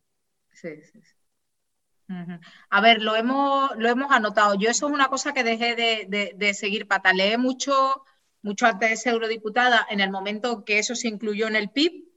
Pataleé mm, de todas las maneras, pero luego la verdad es que no lo he seguido porque eh, siempre me ando peleando con el Instituto Nacional de Estadística y aquí una de, de, mis caballos de batalla es continuamente el tema de las estadísticas, que siguen siendo androcéntricas, que siguen siendo ciegas al género eh, aquí las estadísticas de género las hace el EIGE, el Instituto de, Género, pero todavía no se incorporan de la manera que se deberían de incorporar. No, pero esta hace referencia al aspecto económico, no tiene nada que ver con Claro, porque efectivamente, porque y Eurostat es como un, o sea, no hay manera de entrar. Por eso lo, por eso lo estoy diciendo que todo lo que se le deja al EIGE, todo lo que se considera que se puede desagregar, se le deja al EIGE, pero que hay un montón de cosas básicas tanto en, los institutos de estadística nacionales, en los bancos centrales y en, Eurostat, que lo que hace es recopilar de, todas estas fuentes que todavía son absolutamente ciegos. Entonces yo, cada vez que hay una cosa, pongo,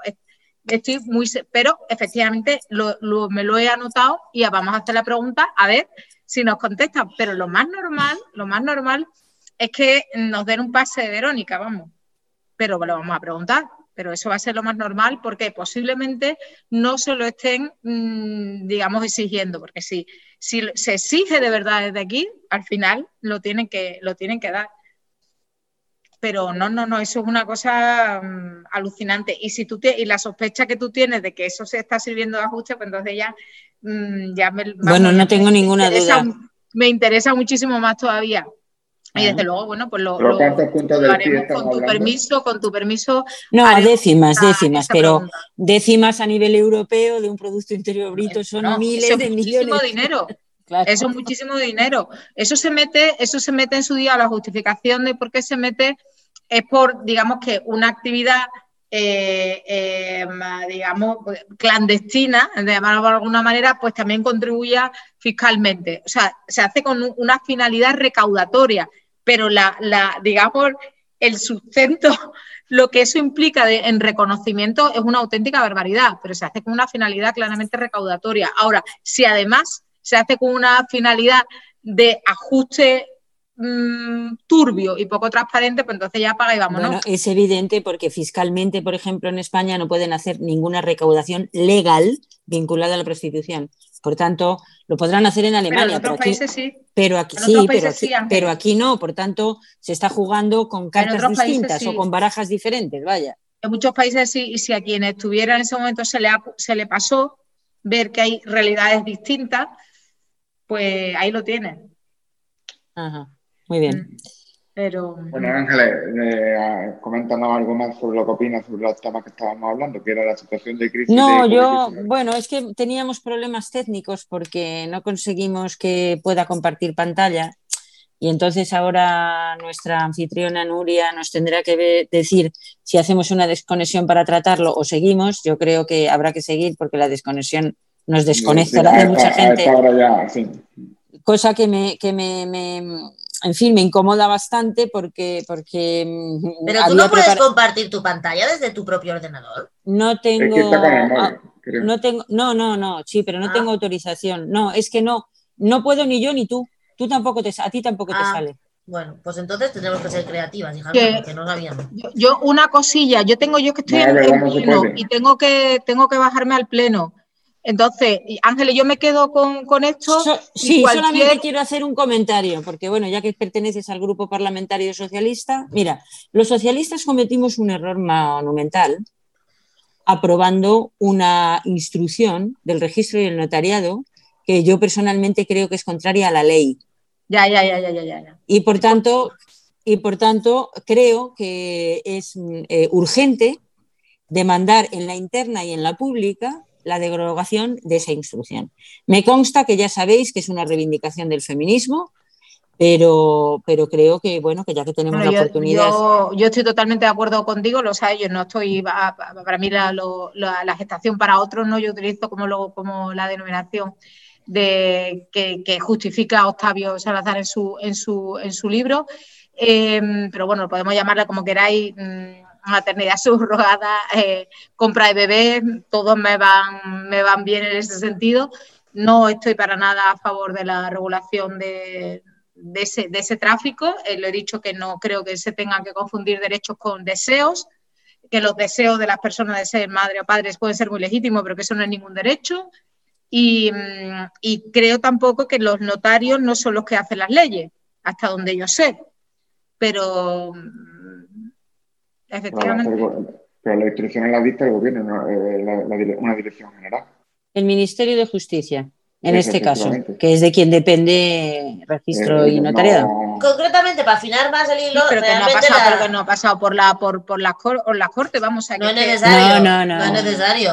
Pero el gobierno es el poder ejecutivo que Pero, pero por ahí, ahí es donde está la trampa y, y al final estamos funcionando con un documento que eh, está eh, permitiendo, vulnerando, sí, sí, de manera clara vulnerando la ley y permitiendo algo que la ley no permite. Tenemos un problema gorda. Pero además es que lo dijo el Tribunal Supremo en el 2014, que es que no se podía hacer y además... y la Fiscalía General del Estado en cada memoria de cada año pues, pues ya está, pues así está, pues viva la Pepa, o sea, yo qué sé, es que claro, o sea... no, no, eso desde luego es, un problema, pero luego hay lobbies muy importantes, que como sabéis, bueno, pues están ahí. Y luego hay una, esta, esta, esta idea de que, que, eso es un derecho, y es que el deseo no es un derecho.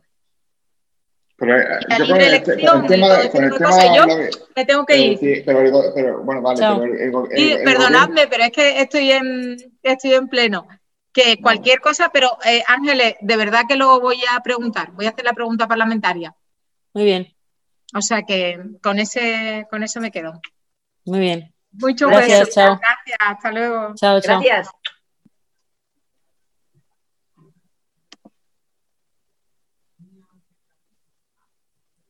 Francisco y Cruz y Nuria. Hola. Hola. Hola. Eh, no sé cómo tenéis previsto esto.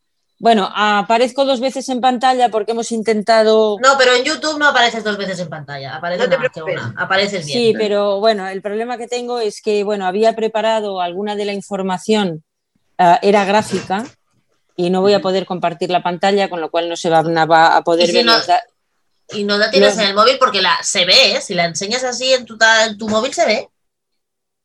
Si enseño en mi móvil la, presentación, quiere decir. Se ve, sí, se ve, se ve. Si hay alguna ah. imagen así tal. Si de todas maneras, yo adelanto que Ángeles va a hablar de, de, una parte muy interesante que está pasando ahora mismo mientras apaña con el tema de la presentación, eh, que es todo el tema del, del borrado institucional de, de, las mujeres en las leyes.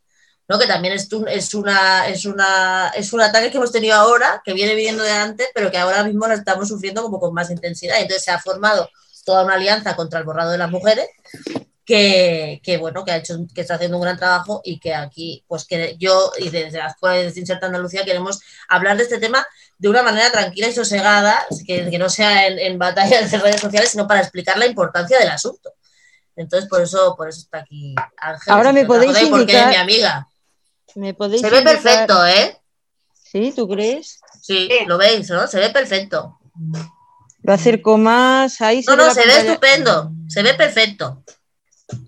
que si lo pongo bien centradito, a lo mejor se ve bien. A ver, un poquito más a la izquierda. Estamos haciendo unas cosas. Bueno, esto, es, más, esto es el directo, tú. Unas cosas un poco chapuceras, pero bueno, vale. Échalo un poco más a la derecha. Espera, espera, espera.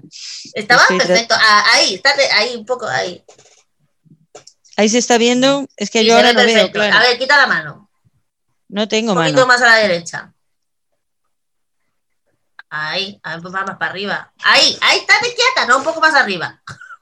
Bueno, mientras preparáis un Ahí está, vale, no lo muevas más. Está perfecto.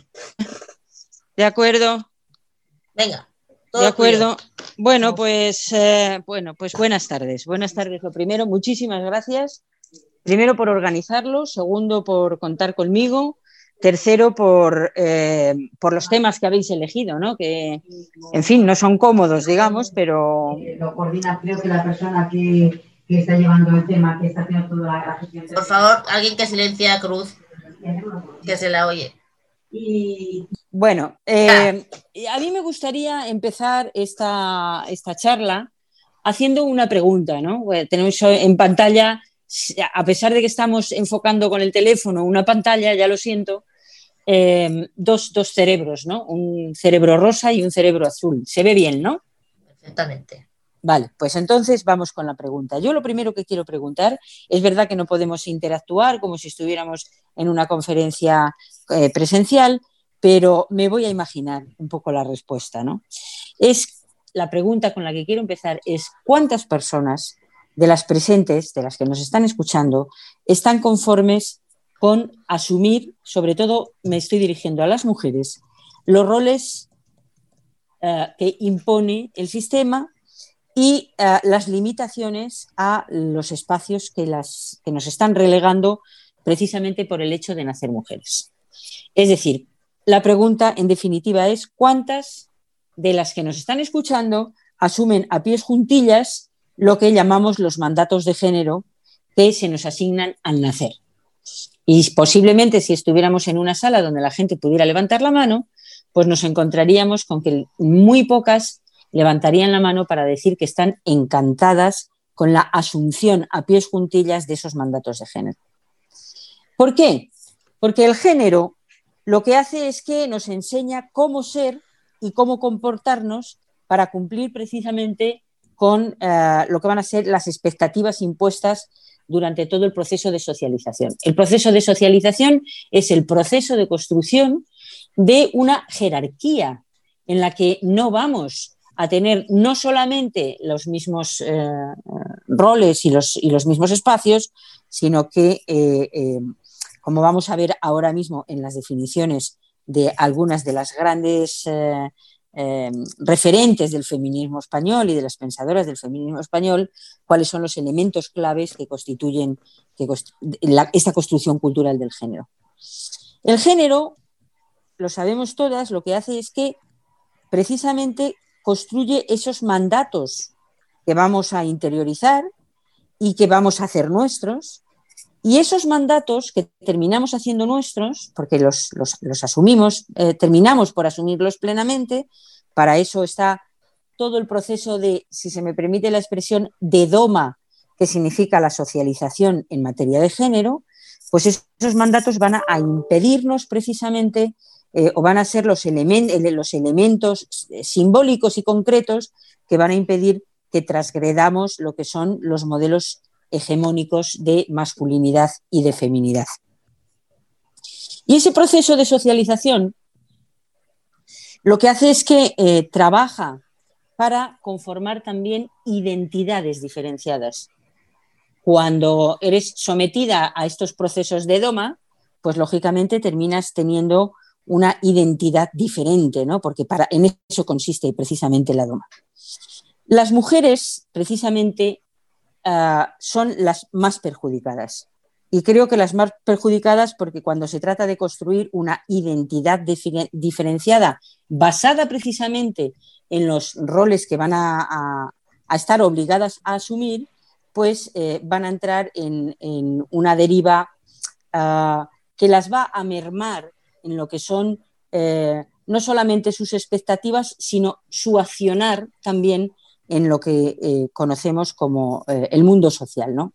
Tenemos una compañera que se llama Bárbara Zorrilla, que ha hecho eh, siete eh, aspectos o ha reconocido siete aspectos de cómo afecta el género a las mujeres.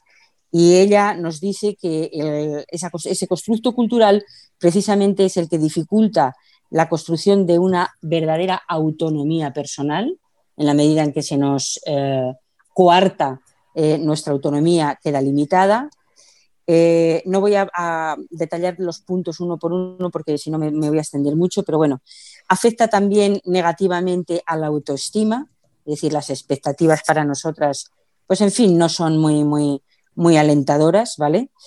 Em, fomentan también la construcción de relaciones desequilibradas. Ese constructo ah, también potencia una vida sexual ah, poco satisfactoria y poco libre. Y ese constructo ataca incluso la, salud integral de las mujeres. Por tanto, todos esos mandatos de género que nos son transmitidos durante todo ese proceso de socialización del que hablaba, a través de la educación, etcétera, etcétera, etcétera, eh, van a debilitarnos, si se permite la expresión, socialmente. A ver cómo pasamos aquí. ¿Qué tenemos que saber del género? Pues del género tenemos que saber que estamos hablando de un constructo eh, que es, sin embargo, el factor determinante en lo que es la organización de la sociedad, de la política y del Estado eh, patriarcal, y que actúa para hacer varias cosas. El género fija el desarrollo de las características biológicas secundarias, va a condicionar el desarrollo de las identidades personales de las mujeres y de los varones, va a determinar cuáles son los roles que tienen que desempeñar unos y otras y va a definir también los espacios masculino y femenino.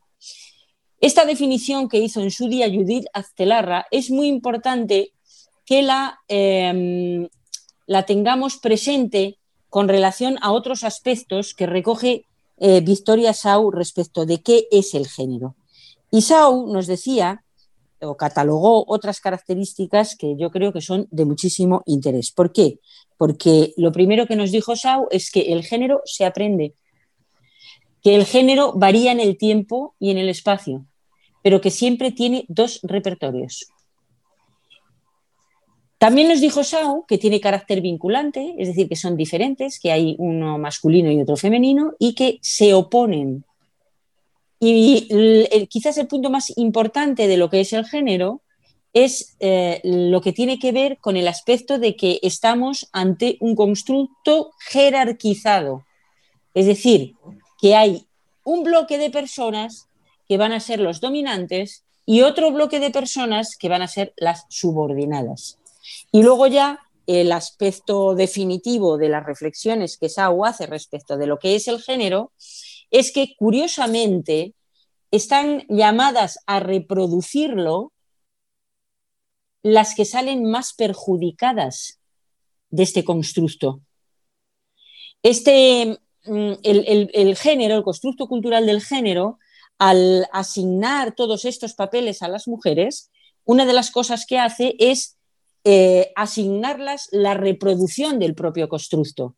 Es decir, el sistema es tan perfecto que finalmente cuando oímos esa frase de, ah, bueno, pero tú es que eres la que educa a los hijos, por tanto tú eres la responsable de que sean más machistas o menos machistas, es, eh, digamos, la, el elemento que nos pone eh, delante de la cara este último aspecto que recoge Sau de que eh, el género reproduce los modelos impuestos por la sociedad y quienes son las encargadas, además de reproducirlo, son las, las propias, eh, las, las más afectadas, digamos, las más perjudicadas precisamente por esta cuestión.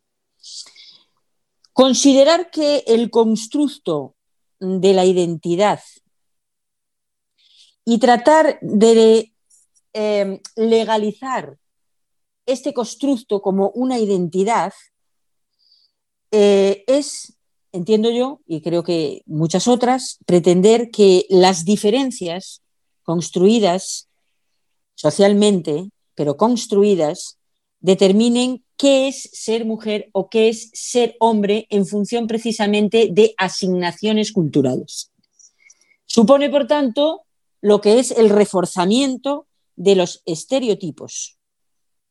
Es decir, tratar de dar categoría legal al género como identidad, lo que hace es que transforma un constructo cultural en una categoría legal identitaria que lo único que hace es precisamente reforzar el sexismo contra el que luchamos. El discurso identitario asaltó los espacios de investigación feminista y lo que son los espacios para la generación de normas sociales, pues eh, allá por los años 90. No es casual que esto ocurriera cuando las mujeres empezábamos a cruzar las puestas de lo que podemos decir que es el reconocimiento de las mujeres como sujeto. Me gustaría que viéramos un momento qué es o qué tácticas se están utilizando.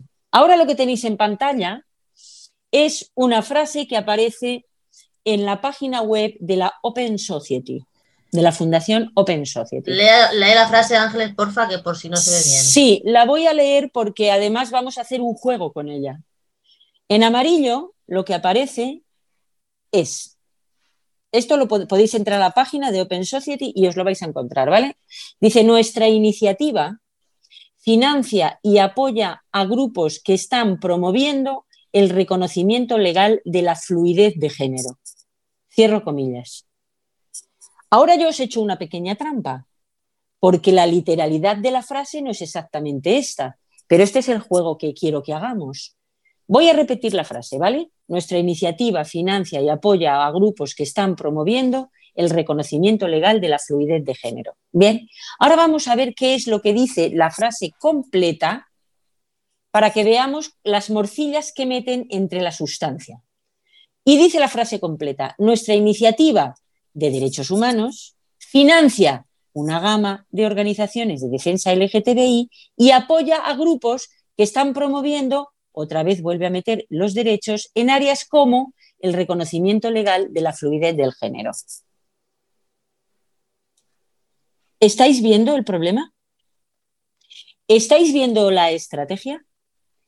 Bien, es decir, al final, aquí lo que tenemos es una frase donde nos dice que una fundación financia y apoya a grupos que promueven el reconocimiento legal de la fluidez del género y entre medias han metido el concepto derechos humanos, organizaciones en defensa LGTBI y otra vez la palabra derechos. La palabra derechos humanos aparece permanentemente en todo el elenco de documentos que leáis referido a las cuestiones del generismo queer, como vamos a ver más adelante. Bien, la identidad no se construye a gusto de cada uno, o al menos no se construye al, gusto de cada uno sin cambiar lo que serían los parámetros del conjunto de características sociales, corporales y subjetivas, incluida la propia vida vivida. Esto lo dice una um, feminista reconocida como Marcela Lagarde. La identidad, por tanto, está condicionada y la de las mujeres ha sido construida en torno a simbólicos y realidades, eh, realidades jerárquicas de opresión. Eso es lo que nos viene a contar, en definitiva, eh, nuestra compañera Lagarde. ¿Cuándo o cuáles serían las consecuencias fraudulentas de la sustitución del sexo como hecho concreto y verificable por algo subjetivo e imposible de comprobar? Porque lo más importante que tenemos que tener en cuenta aquí es que de lo que estamos hablando, cuando se habla de estamos financiando la legalización y la introducción en normativas legales, etcétera, de conceptos como fluidez de género, género como identidad, en fin, todas estas cuestiones, de lo que estamos hablando es de cuál es el proceso. Y lo que ya estamos viendo en muchos países es que efectivamente hay un proceso que termina, ah, lo, ha explicado uh, Tasia Aránguez en varias, en varias intervenciones que habréis podido tener la, la oportunidad de escuchar, en ese proceso hay un punto final. El punto final de ese proceso es la eliminación del sexo como categoría jurídica y, por tanto, a partir de ese momento, como categoría estadística y como categoría biológica. Porque si no hacemos un reconocimiento legal de una categoría biológica que es perfectamente verificable y que no atiende a ningún tipo de subjetividades, lo que estamos haciendo es una, un fraude de ley por un lado y una ficción jurídica. Y quiero ah, pararme aquí un momento para explicar que cuando nosotras hablamos de ficciones jurídicas, estamos hablando de que la eliminación del sexo de la legislación es una ficción jurídica. No estamos hablando de que ninguna persona sea una ficción. Las personas, sean lo que sean, no son nunca ficciones, son personas.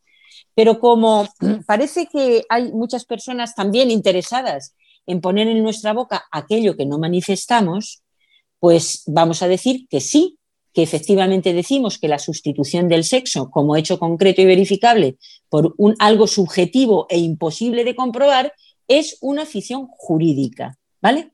Eso no significa que aquellos que defiendan eh, lo contrario sean ficciones. No, no son ficciones, son personas que pretenden eh, eh, introducir ficciones jurídicas y quizás ellas tengan que ser las que nos expliquen cuáles eh, son los objetivos que persiguen con esto. Cuando colocamos el género como identidad, lo que hacemos es convertir un constructo cultural que oprime a las mujeres en un significado vivencial, que se supone que además es elegible entre las, eso sí, y esta es la parte que es muy más, más importante remarcar, es elegible entre las categorías ya construidas por el sistema. Y no estamos hablando de hemos eliminado el género, hemos eliminado las categorías rígidas que impone el sexo, que es lo que pide el feminismo, sino que aquí lo que estamos haciendo es que cuando tratamos de convertir el género en identidad, Insisto, lo que queremos es que significados vivenciales que se supone que, podemos elegir y, las, esos, significados sí que son elegibles, ¿eh? Eh, lo, lo, hacemos elegible, pero entre lo que ya está construido, entre lo que el sistema nos ha dicho que es masculino y entre lo que el sistema nos ha dicho que es femenino. Por tanto, el eh, reconocer el género como identidad no es nada más y nada menos que reforzar los parámetros del sexismo. Bien. ¿Dónde está aquí el problema? Mm, que voy a querer remarcar para volver después con alguna otra idea. no, no, me gustaría contarte porque ha empezado tarde, pero tenemos que ir terminando el programa. Entonces, pues Eh, quiero hablar Nuria. Pues es un problema porque estoy empezando a hacer la reflexión, pero bueno, intentaré. Bueno, no, la reflexión la puedo hacer, pero, pero que. Un poco, un poco más rápida. Sí. Lo que espera, un momento, espera un momento, Ángeles, porque no se te ve. El problema que yo te quería decir es que no se te ve, solo se ve tu nombre, no se está viendo tu ya, cámara. Ya, es que, es que eh, si enfoco el teléfono Uh, como no puedo compartir la pantalla, Ajá. estoy usando el teléfono para enseñar la, la pantalla. No, pero, no, no, no, pero es que no se te ve, no se te ve. Pone Ángeles Álvarez y no se ve. De todas maneras, te, te, aprovecho para hacerte una pregunta que ha hecho una, una, una persona que está viendo. Dice sí. Paula López, dice, ¿y para la mujer seca, pura y dura no hay derechos humanos? Como bueno. la ha hecho, ahora ya te vemos, la ha hecho en, cuando ha sacado lo de Soros. Ya, bueno, no, bueno, de, de, yo quiero, quiero terminar con un poco, vale. primero con un poco con estas reflexiones. Yo lo que quería decir es que el sexo no se asigna ni aleatoriamente ni caprichosamente, que es una categoría biológica concreta, que no tiene por qué, y esta es la parte más interesante, llevar aparejado ninguna asignación o imposición de comportamientos social, sociales discriminatorios. Pertenecer a uno u otro sexo no tiene por qué significar eso. El sexo no se asigna al nacer. El sexo, los cuerpos están sexuados, son masculinos, son femeninos o son intersexuales. No hay más opciones. Cuando se intenta sustituir el concepto de sexo por el concepto de género, lo que se termina es actuando sobre lo primero cuando lo que queremos es actuar sobre lo segundo. La proposición de ley que se presentó en el Congreso definía que las personas con comportamiento de género no normativo, estoy citando, son aquellas, fijaros lo que decía ese texto, ¿eh? cuyo comportamiento, forma de vestir o de denominarse, etcétera, no corresponde a lo que culturalmente se espera del género que les ha sido asignado y a partir de aquí deducen que existen dos tipos de mujeres. Deducen que existen dos tipos de mujeres, las que estarían conformes con el género asignado, a las que pasarían a llamar como mujeres cis, y las que no están conformes con el género asignado, que pasarían a ser llamadas mujeres trans, ni tan siquiera mujeres transexuales. Esto me importa mucho que lo tengamos en cuenta, porque si no voy a tener tiempo de entrar...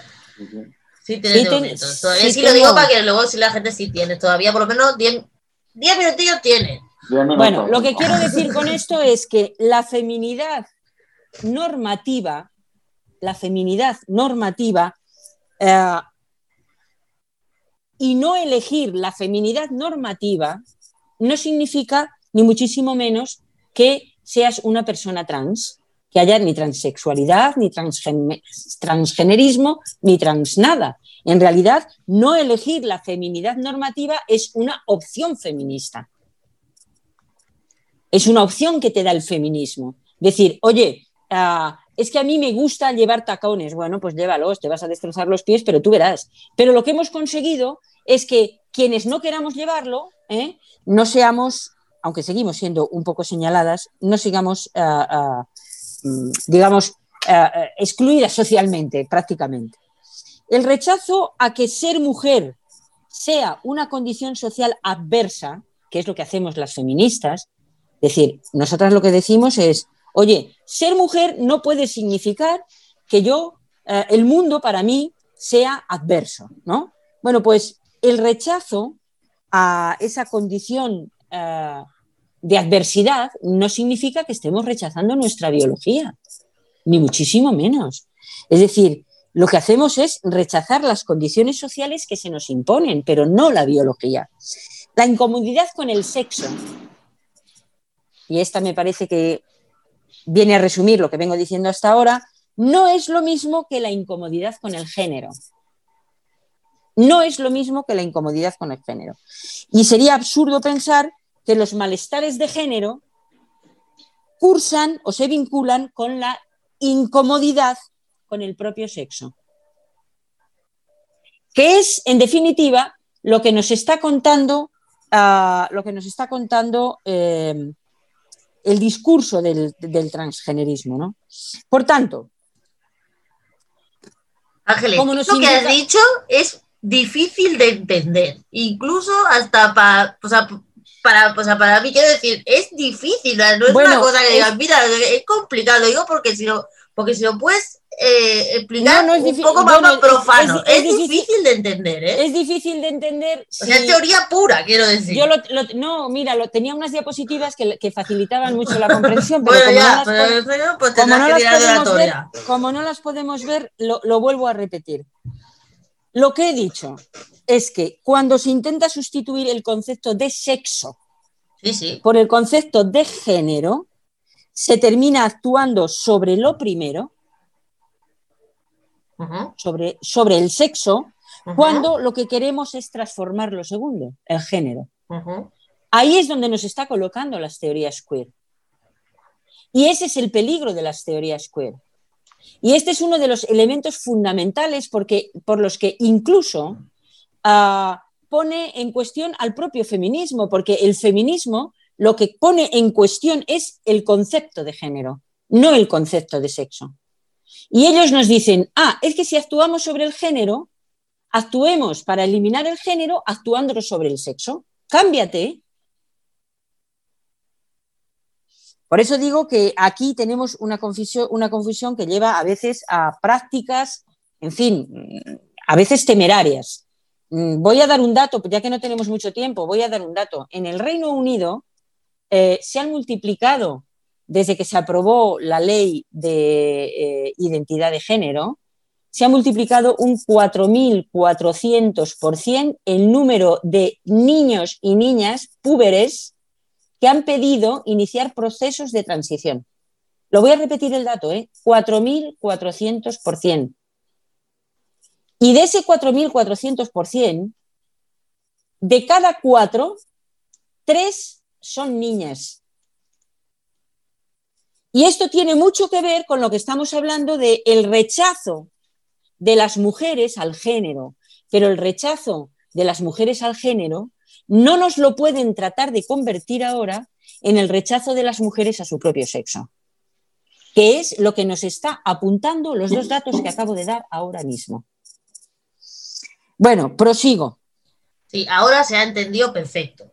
Así como entendió, ahora entendido, perfecto. Prosigo. Tenía preparadas aquí unas fichitas, exactamente 10 fichitas, em, que ya me fastidia que no podáis, que no podáis verlas, em, pero que a lo mejor estoy corriendo, ¿eh? quiero que sepáis que estoy yendo hacia atrás porque me importa mucho que veáis esto que os voy a enseñar en estos momentos.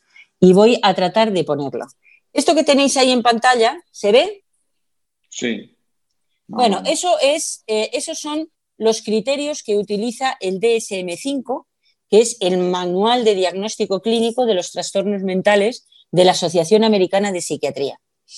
Ahí tenéis los 10 indicadores y los 10 parámetros de disforia de, eh, género. Y si ahora me pongo a este otro lado, pues vamos a ver muy rápidamente, por favor, porque me importa mucho que esto lo conozca la gente. Dicen que el primer indicador de disforia de género es un deseo muy intenso de ser del otro sexo, insistencia en que se es del otro sexo y dice, este ítem es obligatorio. Segundo, en los chicos se observa una fuerte tendencia a simular el atuendo femenino o travestirse. En las chicas, resistencia a vestir ropa femenina y preferencia a usar la masculina. Estáis bien jodidas todas, ¿eh? que lo sepáis. Seguimos. Preferencias marcadas y duraderas por el rol de otro sexo o fantasías sobre que se pertenece a otro sexo. ¿Cuál es el rol del otro sexo? ¿Trabajar fuera de casa es el rol del otro sexo? Cuatro, marcada preferencia por los juguetes, juegos o actividades normalmente realizadas o usadas por el otro sexo. Jugar al fútbol, Quinto, en chicos, un fuerte rechazo a los juguetes, juegos, actividades típicamente masculinos, así como una marcada evitación de los juegos bruscos. Seis, en chicas, un fuerte rechazo a los juguetes, juegos o actividades típicamente femeninos. Siete, un marcado disgusto con la propia anatomía sexual. Ocho, un fuerte deseo por poseer los caracteres eh, sexuales, tanto primarios como secundarios, correspondientes a sexos, al sexo eh, en el que te sientes. Nueve, el problema va asociado a un malestar clínicamente significativo o deterioro en lo social, escolar u otras áreas importantes del funcionamiento. Y finalmente, el 10, se debe especificar si viene acompañado o no de un trastorno del desarrollo sexual. Bien, pues si veis esto, lo que tenéis que saber es que cinco de esos diez parámetros que maneja la Organización Mundial de la Salud, los que tenéis ahí, el primero y los, eh, y los cuatro últimos, son indicadores que lo único que ponen de manifiesto eh, son elementos vinculados a eh, la asignación por el constructo de género de a qué cosas puedes jugar, qué ropas puedes usar y qué comportamientos sociales tienes que tener, incluso en qué ámbitos te puedes, eh, puedes o no puedes estar. ¿Cómo es posible que la Organización Mundial de la Salud utilice cinco parámetros para identificar la disforia de género que son puro sexismo?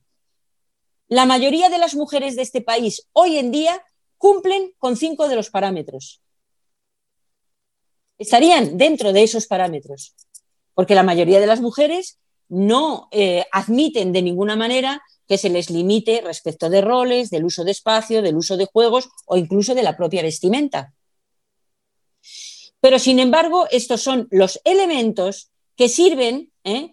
para eh, que le estemos diciendo, incluso en los colegios, a los niños y a las niñas, que si tienen esos determinados comportamientos, pueden que sean disfóricos de género. Y esto sencillamente es una barbaridad. sencillamente.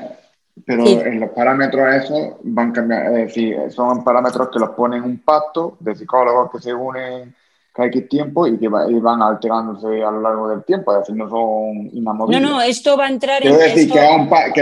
No, esto se aprobó hace tres años y entrará en el, 2000, el, el día 1 de enero del 2022 eh, porque aquí se ha estado muchos años discutiendo si la transexualidad que estaba en, los parámetros de enfermedad mental ha pasado ahora al paquete de comportamientos sexuales y entonces se ha articulado estos 10 elementos para describir lo que es la disforia. o sea que esto entrará en funcionamiento dentro, de un año y medio. Claro, una pregunta dentro, de tres años o dentro de cuando, cuando eh, no sé por qué dicen del DSM van ahora, pero es decir, que lo pueden cambiar. Lo que quiero decir que esto es un, un pacto entre. No, no, bueno, no es, una, no es un pacto, es un acuerdo científico de la Organización Mundial de la Salud, que, ha sufrido muchas presiones para introducir todos estos. Ya, ya, pero es que esto es a lo que se agarran los psiquiatras, los médicos y los profesionales. Yo tengo una pregunta en referencia a esto, porque, pero es una pregunta totalmente profana. O sea, la disforia de cualquier cosa, de género, de lo que sea, la disforia, ¿está tratada como si fuera una enfermedad mental o no? No. No es una enfermedad mental. Ahora mismo Es que era una duda, es que no lo tenía claro yo no, esto. No, no, no. No, pero de todas maneras, de todas maneras, antes era una enfermedad mental y por acuerdo, discusión, pacto, como queramos llamarlo, salió como enfermedad mental. ¿Y entonces qué es? Quiero decir, pues lo pregunto porque no lo sé, o sea, en dónde está encuadrada la disforia.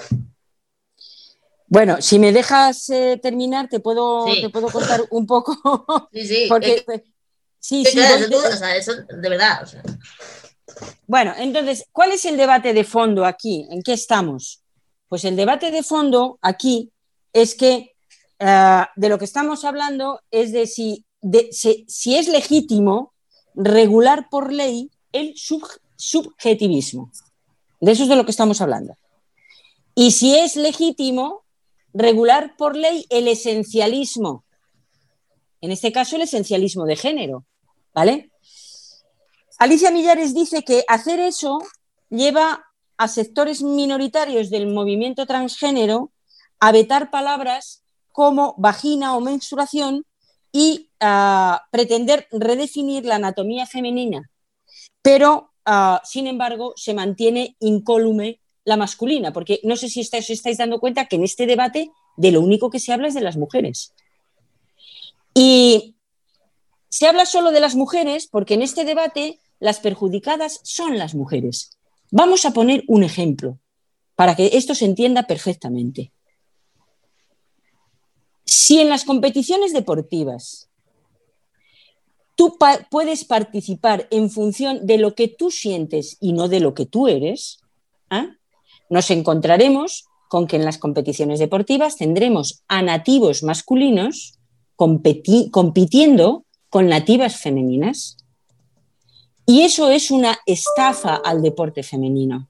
Eso es una estafa al deporte femenino porque estamos hablando de personas que juegan, nunca mejor dicho, con ventaja.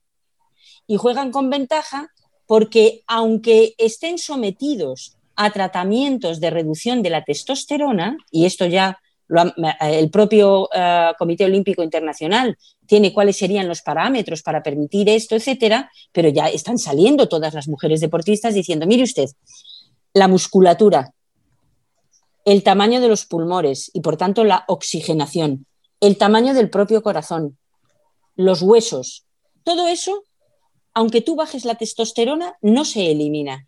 Por tanto, siempre van a estar jugando con ventaja. Y esto ya está pasando hoy en algunos países que han aprobado estas leyes y estas normativas.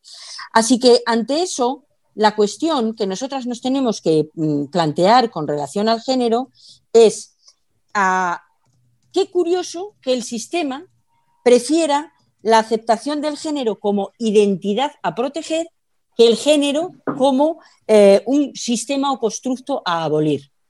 Esta es la primera reflexión a la que, tenemos, que, deberíamos de hacer. Y luego sí quiero decir, y luego ya pasamos a las preguntas, si os parece correcto, que, mm, bueno, que hemos iniciado un proceso que tiene que ver con, ah, tiene que ver con la construcción de una alianza de organizaciones.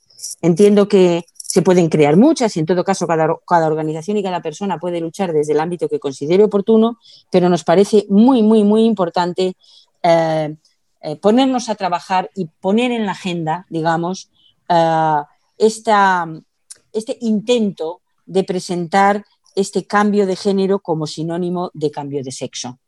Porque el elemento central de todo esto es que aquí no estamos hablando en realidad de cambio de género. Yo creo que el feminismo no tiene ningún problema con los cambios de género. Es decir, cada uno que se vista como le dé la gana, que se pinte las uñas o no se las pinte, que lleve el pelo como quiera y que haga lo que quiera. Es decir, no tenemos ningún problema con este tipo de cuestiones. Con lo que tenemos eh, problemas es con ah, eh, eh, el intento de que el, cambio de comportamientos de género signifique que eso ah, supone en términos legales el cambio de un sexo registral. Porque además, y con esto voy a terminar para pasar luego a las preguntas y luego hablamos del tema de lo de la disforia y tal, además tenemos otro problema importante. ¿Cuál es el problema importante? Creo que uno de los principales problemas que vamos a tener es eh, cómo vamos a afrontar el hecho de eso que se denomina la autoidentificación. Porque en estos momentos eh, tenemos una ley, una norma que habla de que una persona con disforia de género eh, va a entrar en un circuito, por cierto, no es un circuito de patologización, es un circuito de apoyo, porque alguien que tiene síntomas de rechazo de su propio cuerpo, ¿eh? lo que necesita es apoyo profesional para encauzar bien el proceso que quiere iniciar, en el que yo ya no me voy a meter. Por tanto, eh, en realidad creo que se está utilizando el concepto de despatologización para introducir un elemento que es el que, el que, verdaderamente tiene interés político en toda esta cuestión, que es el concepto de autoidentificación. El hecho de que tú eres lo que tú quieras en cada momento. Y tú puedes ser Ah, en términos de género lo que tú quieras, pero en términos de sexo no puede ser lo que tú quieras, porque el género no el, el género puedes elegirlo, el sexo no se elige. El sexo no se elige. Y por tanto tenemos un debate por delante duro en el que vamos a tener que explicarle a la gente cuáles son las consecuencias prácticas de este intento. Eh, estoy terminando. ¿Cuáles son las consecuencias prácticas de este intento de considerar el género como un sinónimo del sexo? ah, porque, porque existen consecuencias prácticas que ponen en riesgo, sin lugar a duda, los derechos eh, de las mujeres en muchos ámbitos. Lo dejo aquí y si, queréis pasamos a, las... Tú tienes el teléfono silencio. El micrófono. Sí, sí. Cruz, que te tienes que dar el micro, que no se te oye. El micro, Cruz. Dáselo tú, técnico del sonido. Dale el micro a Cruz que no se la oye y no sabe ponérselo, creo. Bueno, pues mientras está con eso, sí Pero ya está, ya ¿vale?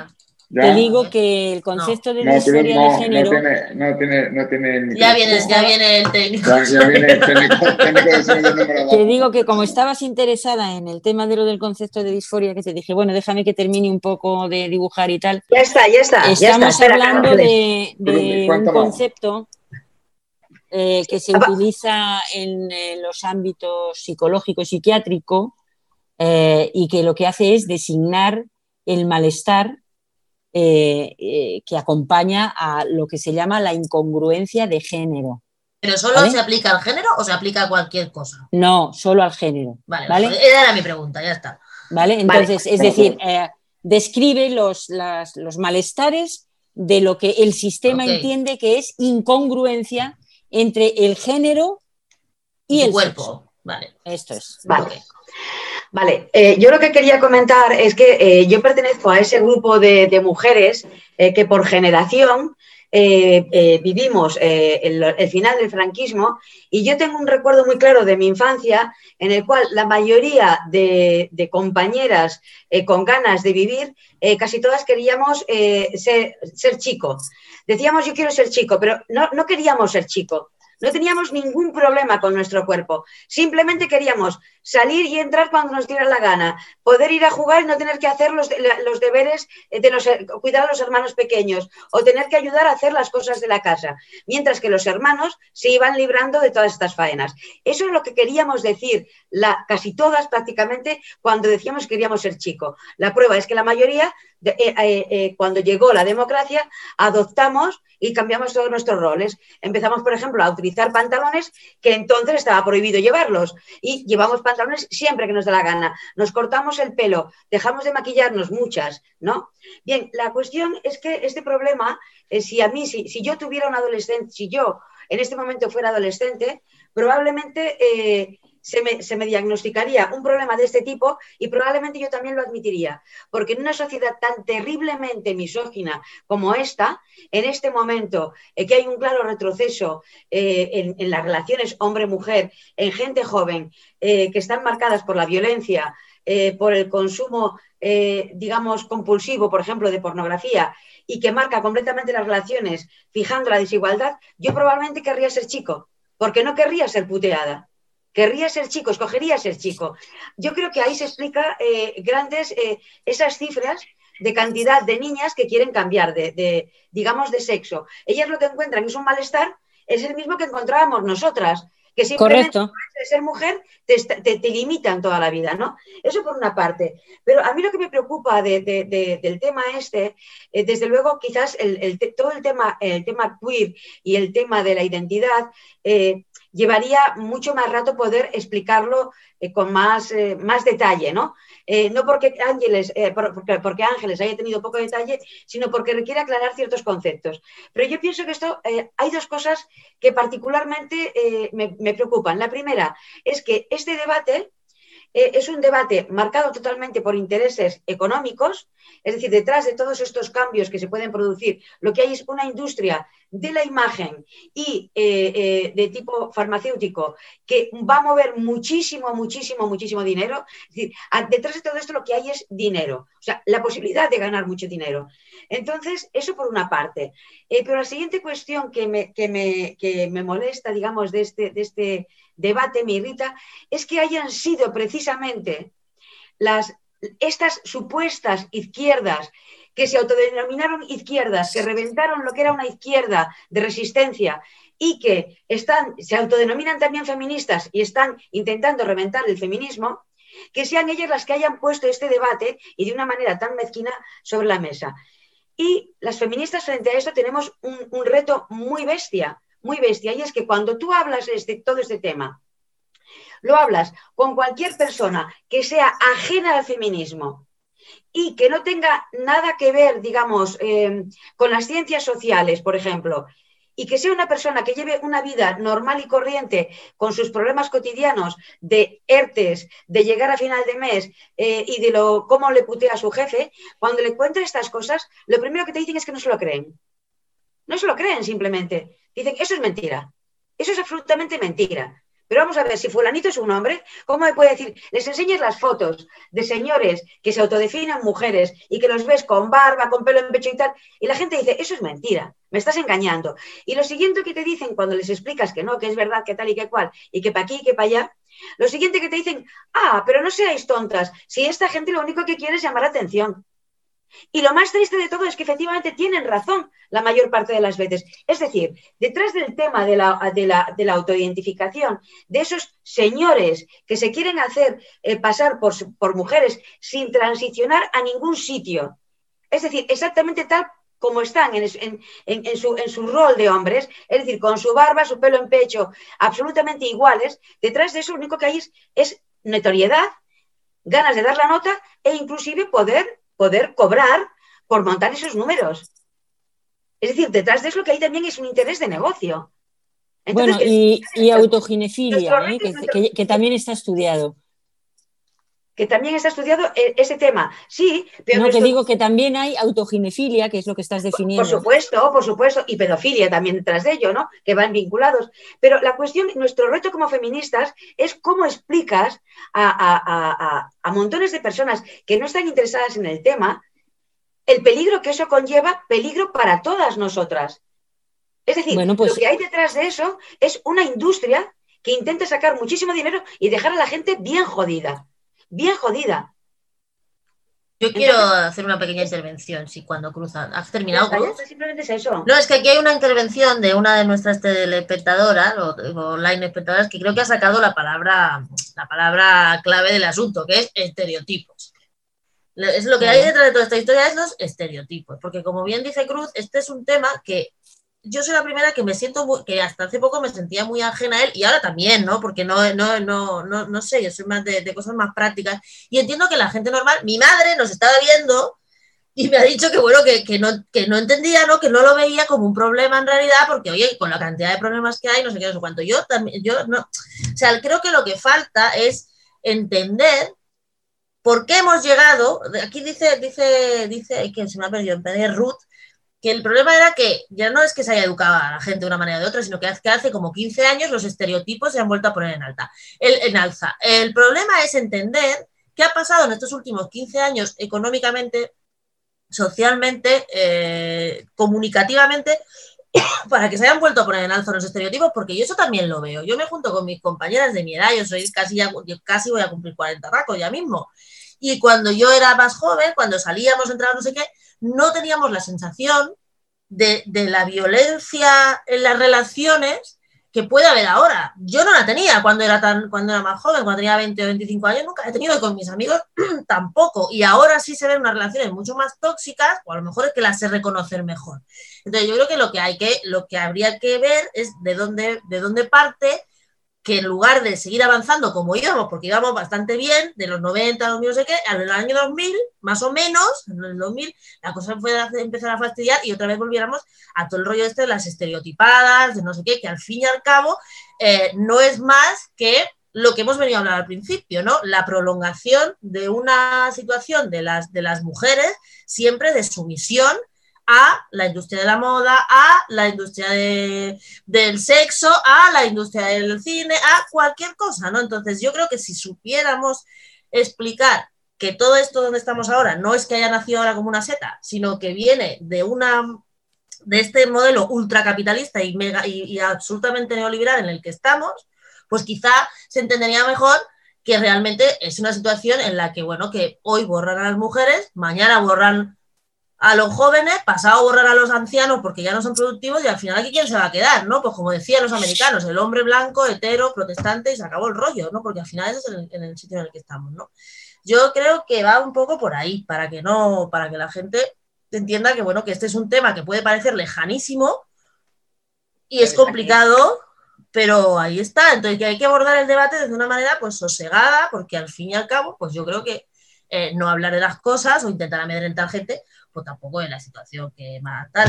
Lo digo porque ya nos vamos a tener que ir. Nos, sí, no, pero a mí sí me gustaría decir antes de terminar que yo creo que se puede mantener efectivamente que hay que hablar de las cosas de manera sosegada y sin faltarle respeto a nadie, por parte de todas las partes. Entonces, bueno, sobre todo, por parte, sobre todo por parte de una, porque en esta charla, por, ejemplo, de todas las partes, porque, por ejemplo, es decir, la pedofilia no tiene por qué salir cualquier, en cualquier debate que se hable del colectivo LGTB y de cuestiones que afectan al colectivo LGTB. Yo no he hablado de pedofilia en ningún momento. No, lo ha dicho Cruz, pero no está hablando del colectivo LGTBI, estaba hablando del tema Entonces, yo creo que se puede hablar desde la teoría desde la teoría y de, los sentimientos que afectan a cada uno. Es decir, no sé por qué este debate no se puede mantener de manera sosegada, no sé por qué no se puede mantener en espacios públicos, privados de todos los tipos, no sé, es decir, exactamente, eh, no sé qué, es lo que pasa con este debate, que Pero Francisco... Solamente se mantiene, es decir, yo, llevaba, yo he llegado a escuchar mm, aberraciones por parte de las dos partes. pues yo solo las he escuchado de una. E, efectivamente. Yo no, ahí no, coincido contigo. Yo lo que veo. yo, yo, yo, personalmente conozco. Yo, yo, yo, personalmente yo, conozco también. primer, pero discúlpame un segundo. Perdona, no, no, es que no, no se puede, no se puede decir esto, no se puede decir esto y no, y no dejar contestar. Pero dejar, hablar, pero dejar acabar al Fran y ahora hablas tú, Ángel. Y ahora me voy a moderadora. Yo también, yo también, yo, también conozco a hombres, a hombres que son transgénero o trans. Bueno, todos conocemos. Vale, entonces. Es, que esto no va de los transgénero a, hombres que se quiere decir, a una parte, decir, afecta a Y yo creo que no sé, no sé por qué no se mantiene el debate y que eh, afecta a colectivos que tradicionalmente mantenían eh, luchas sociales unidas. Y Ángeles, tú tienes ya una trayectoria importante en el, ámbito de los movimientos sociales, en el ámbito sociopolítico, y tú sabes perfectamente que siempre se han mantenido debates entre estos colectivos, se, han, apoyado derechos de los unos y de los otros, y con este tema ha saltado por todos los aires. No, no ha saltado solo con este tema, saltó con los vientres de alquiler. Digo, por, por hacer un poco de historia, si quieres que hagamos un poco de historia, empezó con los vientres de alquiler, empezó con el apoyo a la legalización de la prostitución de los dirigentes de algunas organizaciones LGTB, porque yo, a ver, yo soy lesbiana. A mí no me representan determinadas organizaciones que creen que pueden incluir en las reivindicaciones del colectivo LGTB la prostitución y el alquiler de mujeres y leyes de borrado. No me representan, representarán a un sector, pero no representan a todos los LGTB yo estoy totalmente de acuerdo contigo, pero ¿por qué no se puede mantener un debate sosegado? No, pero que sí, te voy a contestar. Es, esa pregunta se la tienes que hacer a quien insulta, porque el feminismo lo que ha hecho es abrir un debate de reflexión ¿eh? sobre cuáles son las consecuencias jurídicas de eliminar la categoría del sexo de las leyes, que es el paso siguiente. En Argentina ya tenemos registrada una ley, bueno, tienen registrada una ley cuyo título es Ley para la eliminación de la asignación compulsiva del sexo al nacer. Y dice, ¿y eso qué es? Bueno, pues eso es un texto legislativo que dice que tú no puedes asignarle a un bebé a qué sexo pertenece hasta que el bebé decida a cuál sexo pertenece. ¿Estamos tontos? ¿Hemos perdido el norte? ¿De qué, ¿Esto de qué va? ¿Vamos a hablar en serio ya? Vamos a hablar en serio. Eso es lo que estamos pidiendo. Vamos a hablar en serio ya. ¿Esto tiene que ver con, la transexualidad? No. ¿Hay un ataque del feminismo hacia los transexuales? No. Es más, la teoría queer, si entramos en detalle, ataca a los transexuales, pero no el feminismo. Mira, tengo aquí delante la ley que, que registró Podemos cuando llegó al gobierno digo, al, Congreso de los Diputados, primera legislatura de tal, y registran una ley que se llama, la voy a leer, ¿eh? título de la ley, Proposición de ley contra la discriminación por orientación sexual, identidad o expresión de género y características sexuales y de igualdad social de lesbianas, gays, bisexuales, transexuales, transgénero e intersexuales. Bueno, todo esto lo han cambiado ya. ¿Sabes por qué lo han cambiado? por la palabra trans y han eliminado transexual, transgénero, intersexuales, todo ahora es trans. Pero ¿es trans qué exactamente? ¿Por qué podemos introducir en las leyes la transexualidad, el transgenerismo, y no podemos introducir, por ejemplo, a los transraza, porque hay gente que se siente negra. Es que tenemos gente en Canadá que dice que se siente una niña de 8 años y tiene 45. Eso es un transedad y está reivindicando los mismos derechos. Entonces, lo que, lo que el feminismo está diciendo, para resumir, es que hay realidades que no se pueden borrar. Y luego cada cual, es decir, si tenemos un señor de 50 años que quiere decir que se siente como una niña de 8, a mí me da igual. Hombre, siempre y cuando no le metas en un espacio con niñas de 8. ¿Me sigues? Bien. ¿Que hay uno que dice que se siente negro? Bueno, es que se han montado ya en Estados Unidos unos escándalos monumentales porque tenemos a un latino que se ha presentado a unas oposiciones que daban puntuación eh, en clave de, acciones positivas para negros. Y entonces los negros se han levantado en armas y han dicho, pero ¿esto qué es? ¿Pero esto qué es? Pero sin embargo las mujeres no pueden poner límites, por ejemplo, con lo que hablaba antes, a la participación de varones nativos en sus categorías femeninas de deporte. No, aquí lo que está diciendo el feminismo es que aquí hay que sentarse, porque de lo que está hablando, de lo que estamos hablando con esto, no tiene que ver con la transexualidad, tiene que ver con el generismo queer. Y el generismo queer ataca a las mujeres y ataca también a los transexuales. Y cuando se sienten cinco minutos y lo vean, pues a lo mejor somos capaces de volver a entendernos, porque el feminismo no pretende quitarle ningún derecho a ninguna persona. Los transexuales tienen los mismos derechos que tiene cualquier ciudadano. Los de derechos de ciudadanía son universales y eso es incuestionable. Lo que sí es cuestionable es que pretendas tener ventajas agarrándote a la descripción de que te sientes algo que verdaderamente no eres. Eso es lo que estamos diciendo. Y luego ya el cómo te quieras vestir, cómo te quieras llamar, cómo, el nombre que aparezca en el registro. Pero ¿qué nos importa? No tenemos ningún problema. ¿Tú has visto que haya habido algún problema de convivencia con una ley que estaba ahí funcionando desde hace no sé cuánto tiempo? No la ha habido. Esto... Ángela, no se ve. Sigo, sigo, no sé si sigo. ¿Se me oye? Sí, sí, lo que hay que saber. Bueno, eh, digo que, no tiene nada que ver con esto, que, la disforia de género, de, eh, lo que se conoce como disforia de género, ah, existe. Sabemos que está ahí, que hay casos. Y por supuesto tienen que tener todo el apoyo institucional ¿eh? para que resuelvan sus malestares de como, como, sea adecuado, ¿vale? Pero lo que no es adecuado es ficionar que eres lo que no eres y por tanto, y yo vuelvo otra vez a las competiciones deportivas, es decir, si mides 1,80, tienes unos pulmones 20 veces más grandes que yo, eres capaz de oxigenar, por tanto, mucho más que yo, simplemente porque yo pertenezco a un sexo y tú perteneces a otro, eso no es juego limpio. Eso es lo que está diciendo el feminismo. Bueno, ya, eh, si, si, queréis intervenir, porque ya estamos muy fuera de tiempo, si queréis hacer alguna aportación. Bueno, yo solamente, solamente quería comentar, eh, ya como para, cerrar, eh, con el tema famoso de, los, de los debates. ¿no? El tema de, los debates eh, es un tema, a ver, un tanto tramposo. a ver, yo creo que, eh, bueno, no creo, no, lo, hemos vivido en el caso de las feministas. Durante años hemos estado aguantando, las feministas abolicionistas, eh, pedíamos debate, queríamos hablar, que se nos escuchara y tal, ¿no? Y, debatir con otras personas e, e, intentar debatir de alguna manera es como intentar explicar mis argumentos y que compartas mi postura. Eh, con el tema, por ejemplo, de la abolición de la prostitución. Eh, porque el tema de los vientres de alquiler es mucho más reciente. Bien, durante años lo que ha pasado simplemente es que eh, se ha pasado de nosotras y nunca había tiempo para ese debate. Lo que hemos conseguido es que se silenciara.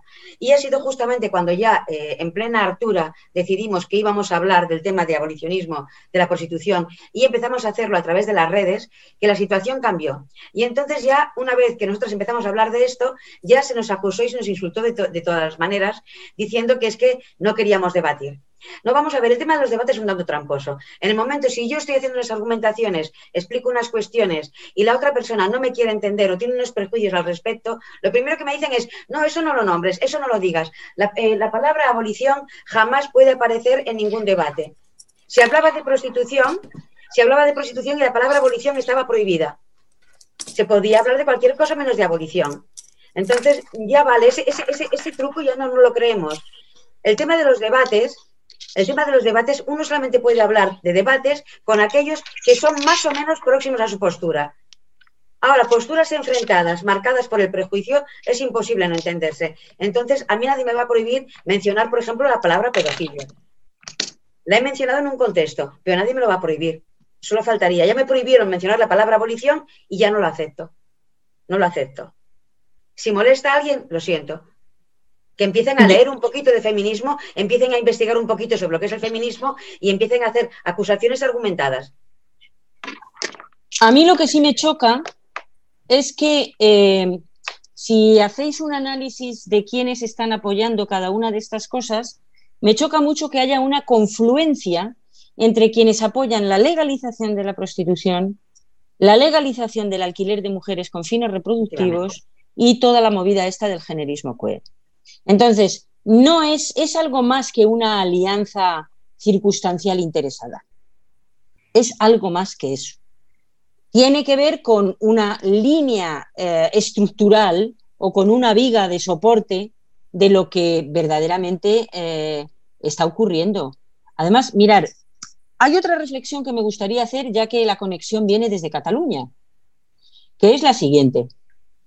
¿Alguien se ha parado a pensar eh, cómo los discursos identitarios eh, son eh, discursos segregadores? ¿Acaso pensáis que parte del discurso identitario que tenéis en Cataluña no cursa? No digo que haya una relación entre esto y lo otro, estoy hablando de lo que tiene que ver con la parte estructural del discurso de las identidades. ¿No cursa también con el hecho uh, de la disgregación que está proponiendo uh, el otro discurso de las identidades. El discurso de las identidades es absolutamente peligroso, pero sobre todo es un discurso que es útil fundamentalmente al neoliberalismo. Y esto es importante que lo tengamos claro, sea el discurso de la identidad de género o sea el discurso de la identidad de Cataluña, que, que me da lo mismo. ¿Eh? Entonces, cuidado con los discursos identitarios, cuidado con los discursos identitarios. Bueno, yo quiero terminar mi último turno de palabra diciendo varias cosas. Eh, la primera es eh, que a mí lo que me fastidia de este debate es que siento que me han metido en este debate como, como, como movimiento en un momento en el que yo personalmente, y esto es una opinión muy, muy personal, considero que tenemos unos retos muy gordos delante, muy gordos de pura supervivencia, que yo no digo que este no lo sea, pero que, que no hemos acabado de definir. Hemos, me da la sensación de que hemos soltado las luchas, por ejemplo, eh, económicas, sociales y del tema de, y abolicionistas, y nos hemos ido en tropel hablar de este asunto cuando no sé yo, o sea, el, el, rumbo que lleva este asunto. O sea, me siento como inducida a este debate cuando yo no había terminado otras guerras. Eso es lo que a mí me pasa con el debate de, de este debate, que la verdad es que, pues, eso es lo que me pasa. Por otra parte, eh, eh, también creo que, eh, y en la línea de lo que he dicho antes, que hay circunstancias que nos apremian, que nos apremian mucho. O sea, hoy este, y no quiero hacer de menos otros debates, pero creo que hay circunstancias que nos apremian mucho. Las colas del hambre están llenas de madres, de trabajadoras que no cobran, las trabajadoras están absolutamente en precario, eh, y no sé si el feminismo está dando respuesta a ese tipo de necesidades y nos estamos dejando arrastrar a un debate que le interesa, seguro, como dice Cruz, a una industria hiper mega poderosa. ¿No? Entonces, no sé si poner todas las carnes, o sea, todas, o sea, es que lo que veo seguramente será por un tema de intoxicación de redes, seguro. Pero lo que veo es que estamos poniendo toda nuestra fuerza de combate, de movimiento, en un tema que se aleja mucho de las necesidades del 90% de las mujeres, al menos en las necesidades básicas de urgencia. ¿Vale?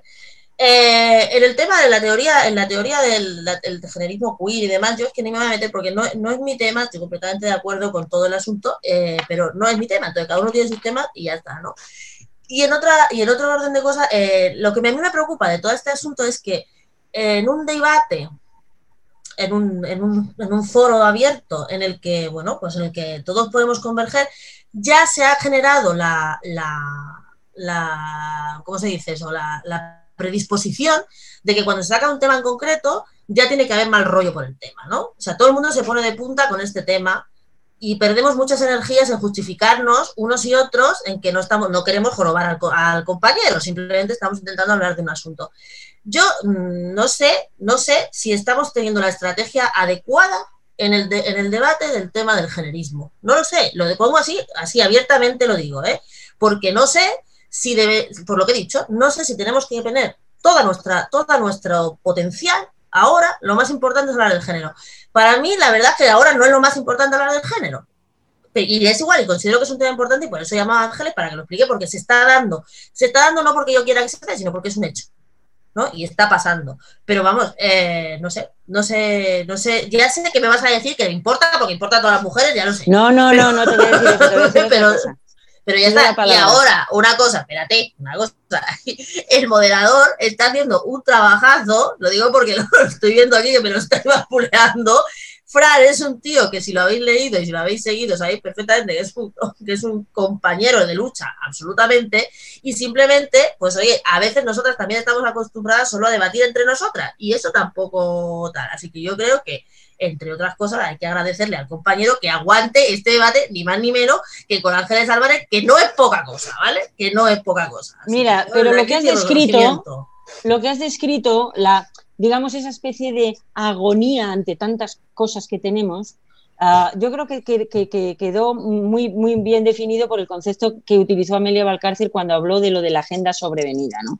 Es decir, no son nuestros temas prioritarios, pero son asuntos que nos, que nos ponen a la defensiva porque eh, vienen por inundación. Pero así entro también el alquiler de vientres. ¿Qué emergencia tiene el discurso del género? Pues mira, os, voy a, os voy a decir la emergencia que tiene. El martes próximo se debate en el Parlamento de Canarias una ley ¿eh? que, entre otras cosas, entre otras cosas, dice, por ejemplo, que los varones nativos pueden competir en las, en las, eh, en las eh, categorías femeninas deportivas si se sienten mujeres. No hace falta ni que vayan al registro, si se sienten mujeres. Entonces, la urgencia, es decir, no nos estamos inventando un debate, esto se va a debatir el martes en el, en el Parlamento de Canarias. ¿De acuerdo? Y estamos así todos los días.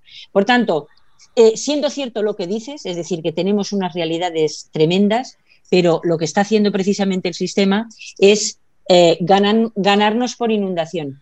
Y quiero recordar que la Alianza contra el Borrado de las Mujeres, una de las cosas que viene denunciando es precisamente que en España se está haciendo lo mismo que se ha hecho en el Reino Unido y que ya denunciaron cronistas parlamentarios allí en el sentido de utilizar leyes con mucha simpatía social para introducir todos estos elementos que distorsionan y es tan importante, es tan importante, querida Nuria, como que si no somos capaces de, hacer esto, mañana no vamos, toda la estadística desagregada por sexo no vale ya para nada. La Universidad de Barcelona, por poner un ejemplo, que tenéis ahí al lado, toda la estadística que está sacando últimamente pregunta por el género, no pregunta por el sexo.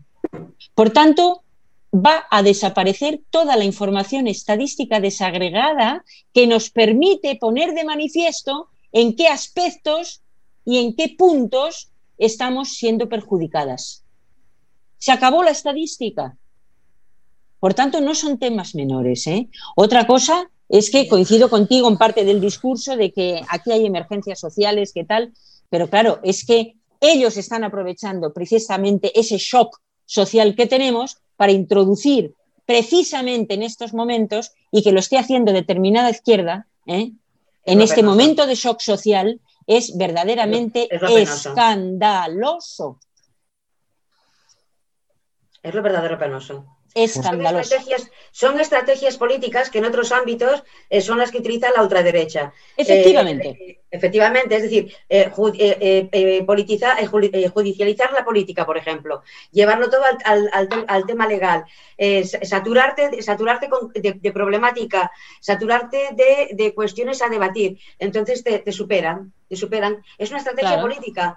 Lo triste, efectivamente, es que sea la izquierda la que haya sacado este debate. Eso es lo más triste, que sea una, una izquierda que se dice, se autodenomina izquierda, y que por supuesto no lo es, ¿no? Pero evidentemente, evidentemente lo que está demandando es eh, algo que coloca todo su potencial político al servicio del neoliberalismo.